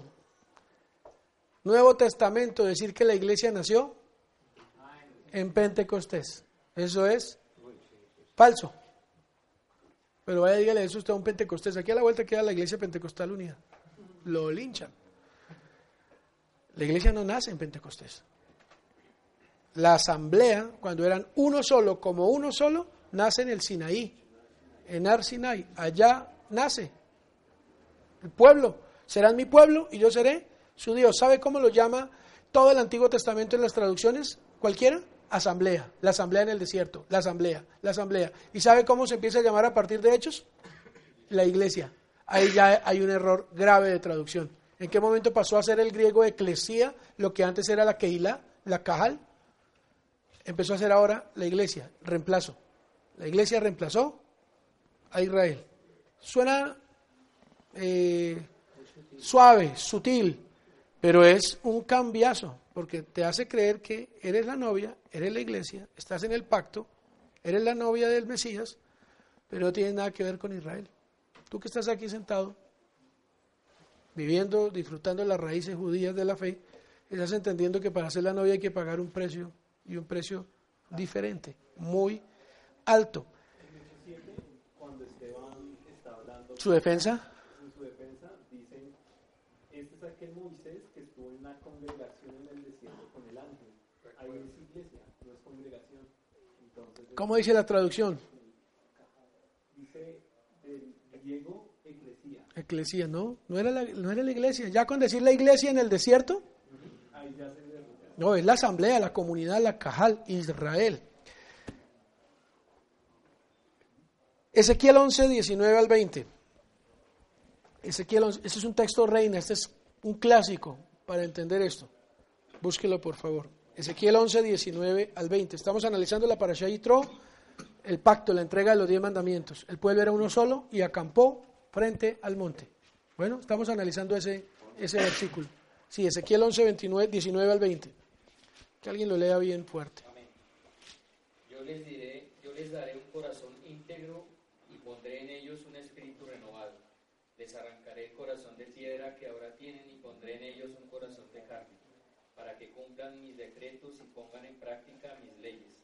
Entonces ellos serán mi pueblo y yo seré su Elohim. ¿Eso es Antiguo o Nuevo Testamento? Eso es el Tanakh, ¿cierto? Está renovando el pacto. ¿Dónde está el nuevo pacto o el pacto renovado? En el Antiguo Testamento. Así que usted no acepte que le digan que este el Nuevo Testamento es desde Mateo. No, el pacto está siendo renovado, pero es con un pueblo, y es con el pueblo de Israel. ¿Y quién viene a sellar ese pacto con su propia sangre? Yeshua. Casi nada. Este pacto renovado fue sellado con la sangre del Mesías en Pesaj y entregado a los fieles en Shavuot, Lucas 22, 20.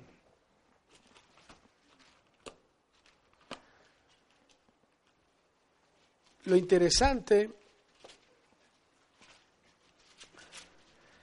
es que se abrió una puerta para nosotros, que estábamos ajenos al pacto y a las promesas. ¿Alguien encontró el texto de lo he guardado celosamente para el novio?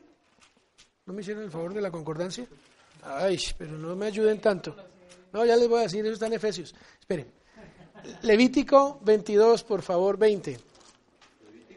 Perdón, Lucas 22, 20. ¿Qué dice? De la misma manera tomó la copa después de la cena y dijo, esta copa es el nuevo pacto en mi sangre, que es derramada por ustedes. Pero sepan que la mano del que va a traicionarme está con la mía sobre la mesa. Muy bien. Esta copa es el nuevo pacto. ¿Cuándo lo está diciendo él? En un ceder de Pesaj. Está levantando una de las copas, según la tradición de Gilel, luego lo cual quiere decir que Yeshua hizo el ceder de Pesach, según la tradición de Gilel, que tenía varias copas. Y le sirvió para utilizar en su ejemplo. Esta copa, que se la llama la copa de qué?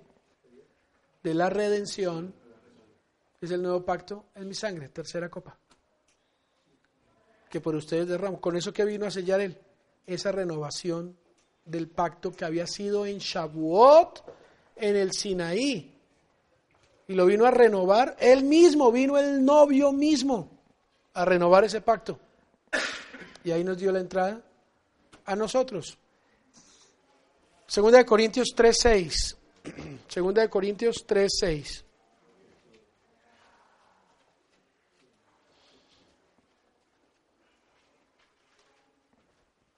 ¿Alguien lo puede leer?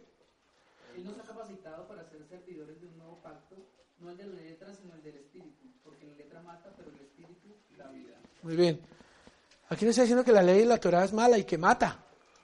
No, aquí está diciendo que ese corazón de piedra tuvo que ser cambiado por un corazón sensible, de carne. Es decir, de nada sirve el contrato en el papel si usted no lo tiene en su corazón para cumplirlo. Usted puede ir a la notaría a firmar y sellar, pero si en su corazón estaba incumplir ese contrato, se va a cumplir. ¿Qué es lo que usted quiere? Que lo tenga en el corazón para que lo otro sea meramente un, un compromiso, una situación física, un formalismo. Pero se requiere el formalismo. De lo contrario, yo no puedo basarme en algo para decir lo que estoy cumpliendo. Hechos 1.8.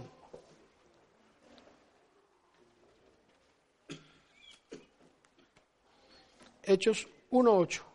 Ya lo leímos hace un momento, pero podemos volver a leerlo, por favor. Cuando venga la roja Jacob sobre ustedes recibirán poder y serán mis, te- mis testigos tanto en Jerusalén como en toda Judea y Samaria y hasta los confines de la tierra. Muy bien, entonces, el propósito de la Ruja Kodesh, con la cual fue dada la Torah, es para que podamos cumplir esa Torah, para que podamos ser parte del pacto sin ir a fallar. Porque ese pacto, si no tenemos la ayuda de la Ruja Kodesh, lo vamos a incumplir. Va- vamos a fallar, porque nuestra naturaleza es su tendencia siempre el mal, siempre el pecado. Busque por favor Juan 3:29.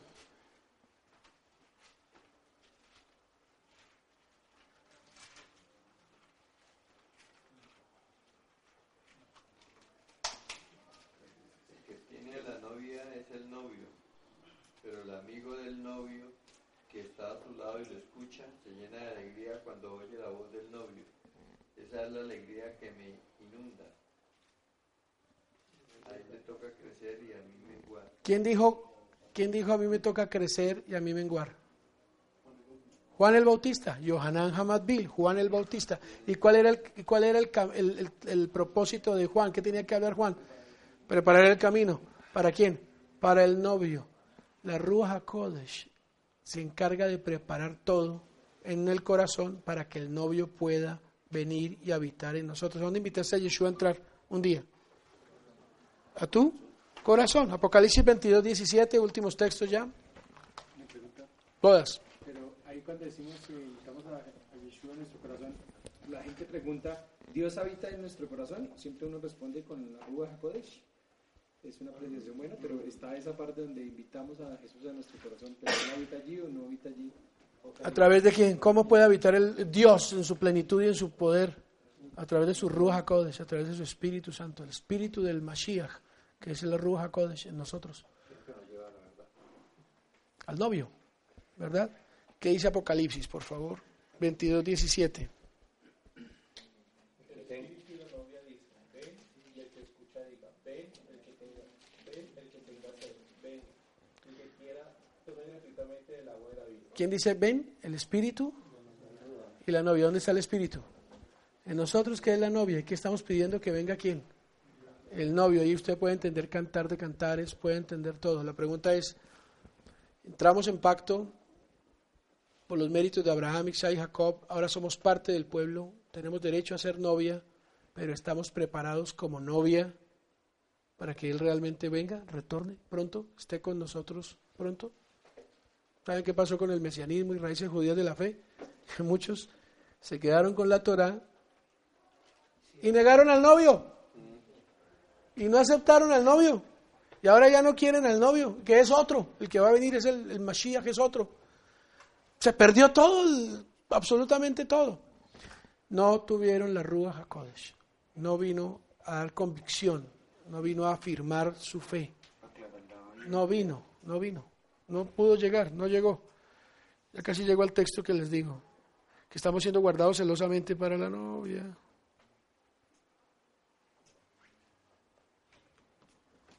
Increíble, cómo se la va pasando uno la memoria, pero esa sí no me la dejo, esperen.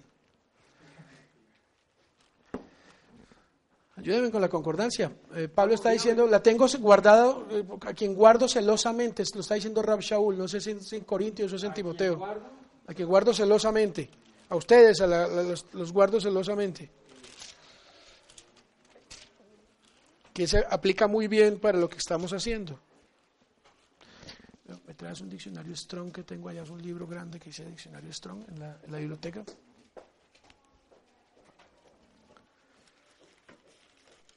Bueno, tarea porque la encontremos todos ahorita a ver. Preguntas, dudas, comentarios al respecto. Y el pueblo acampó como un solo hombre frente al monte y allí recibieron la Torah. Moshe entró, al, Moshe entró al- a la nube para hacer los acuerdos de la boda. Segunda de Corintios Porque de Dios. Sí, sí, sí, segunda de Corintios 11, aquí lo tengo. Estaba, mire, mire, estaba en segunda de Corintios 11, pero no le daba dónde. Vamos a ver. Espere, espere, espere, espere, espere, espere, espere, espere, Aquí está.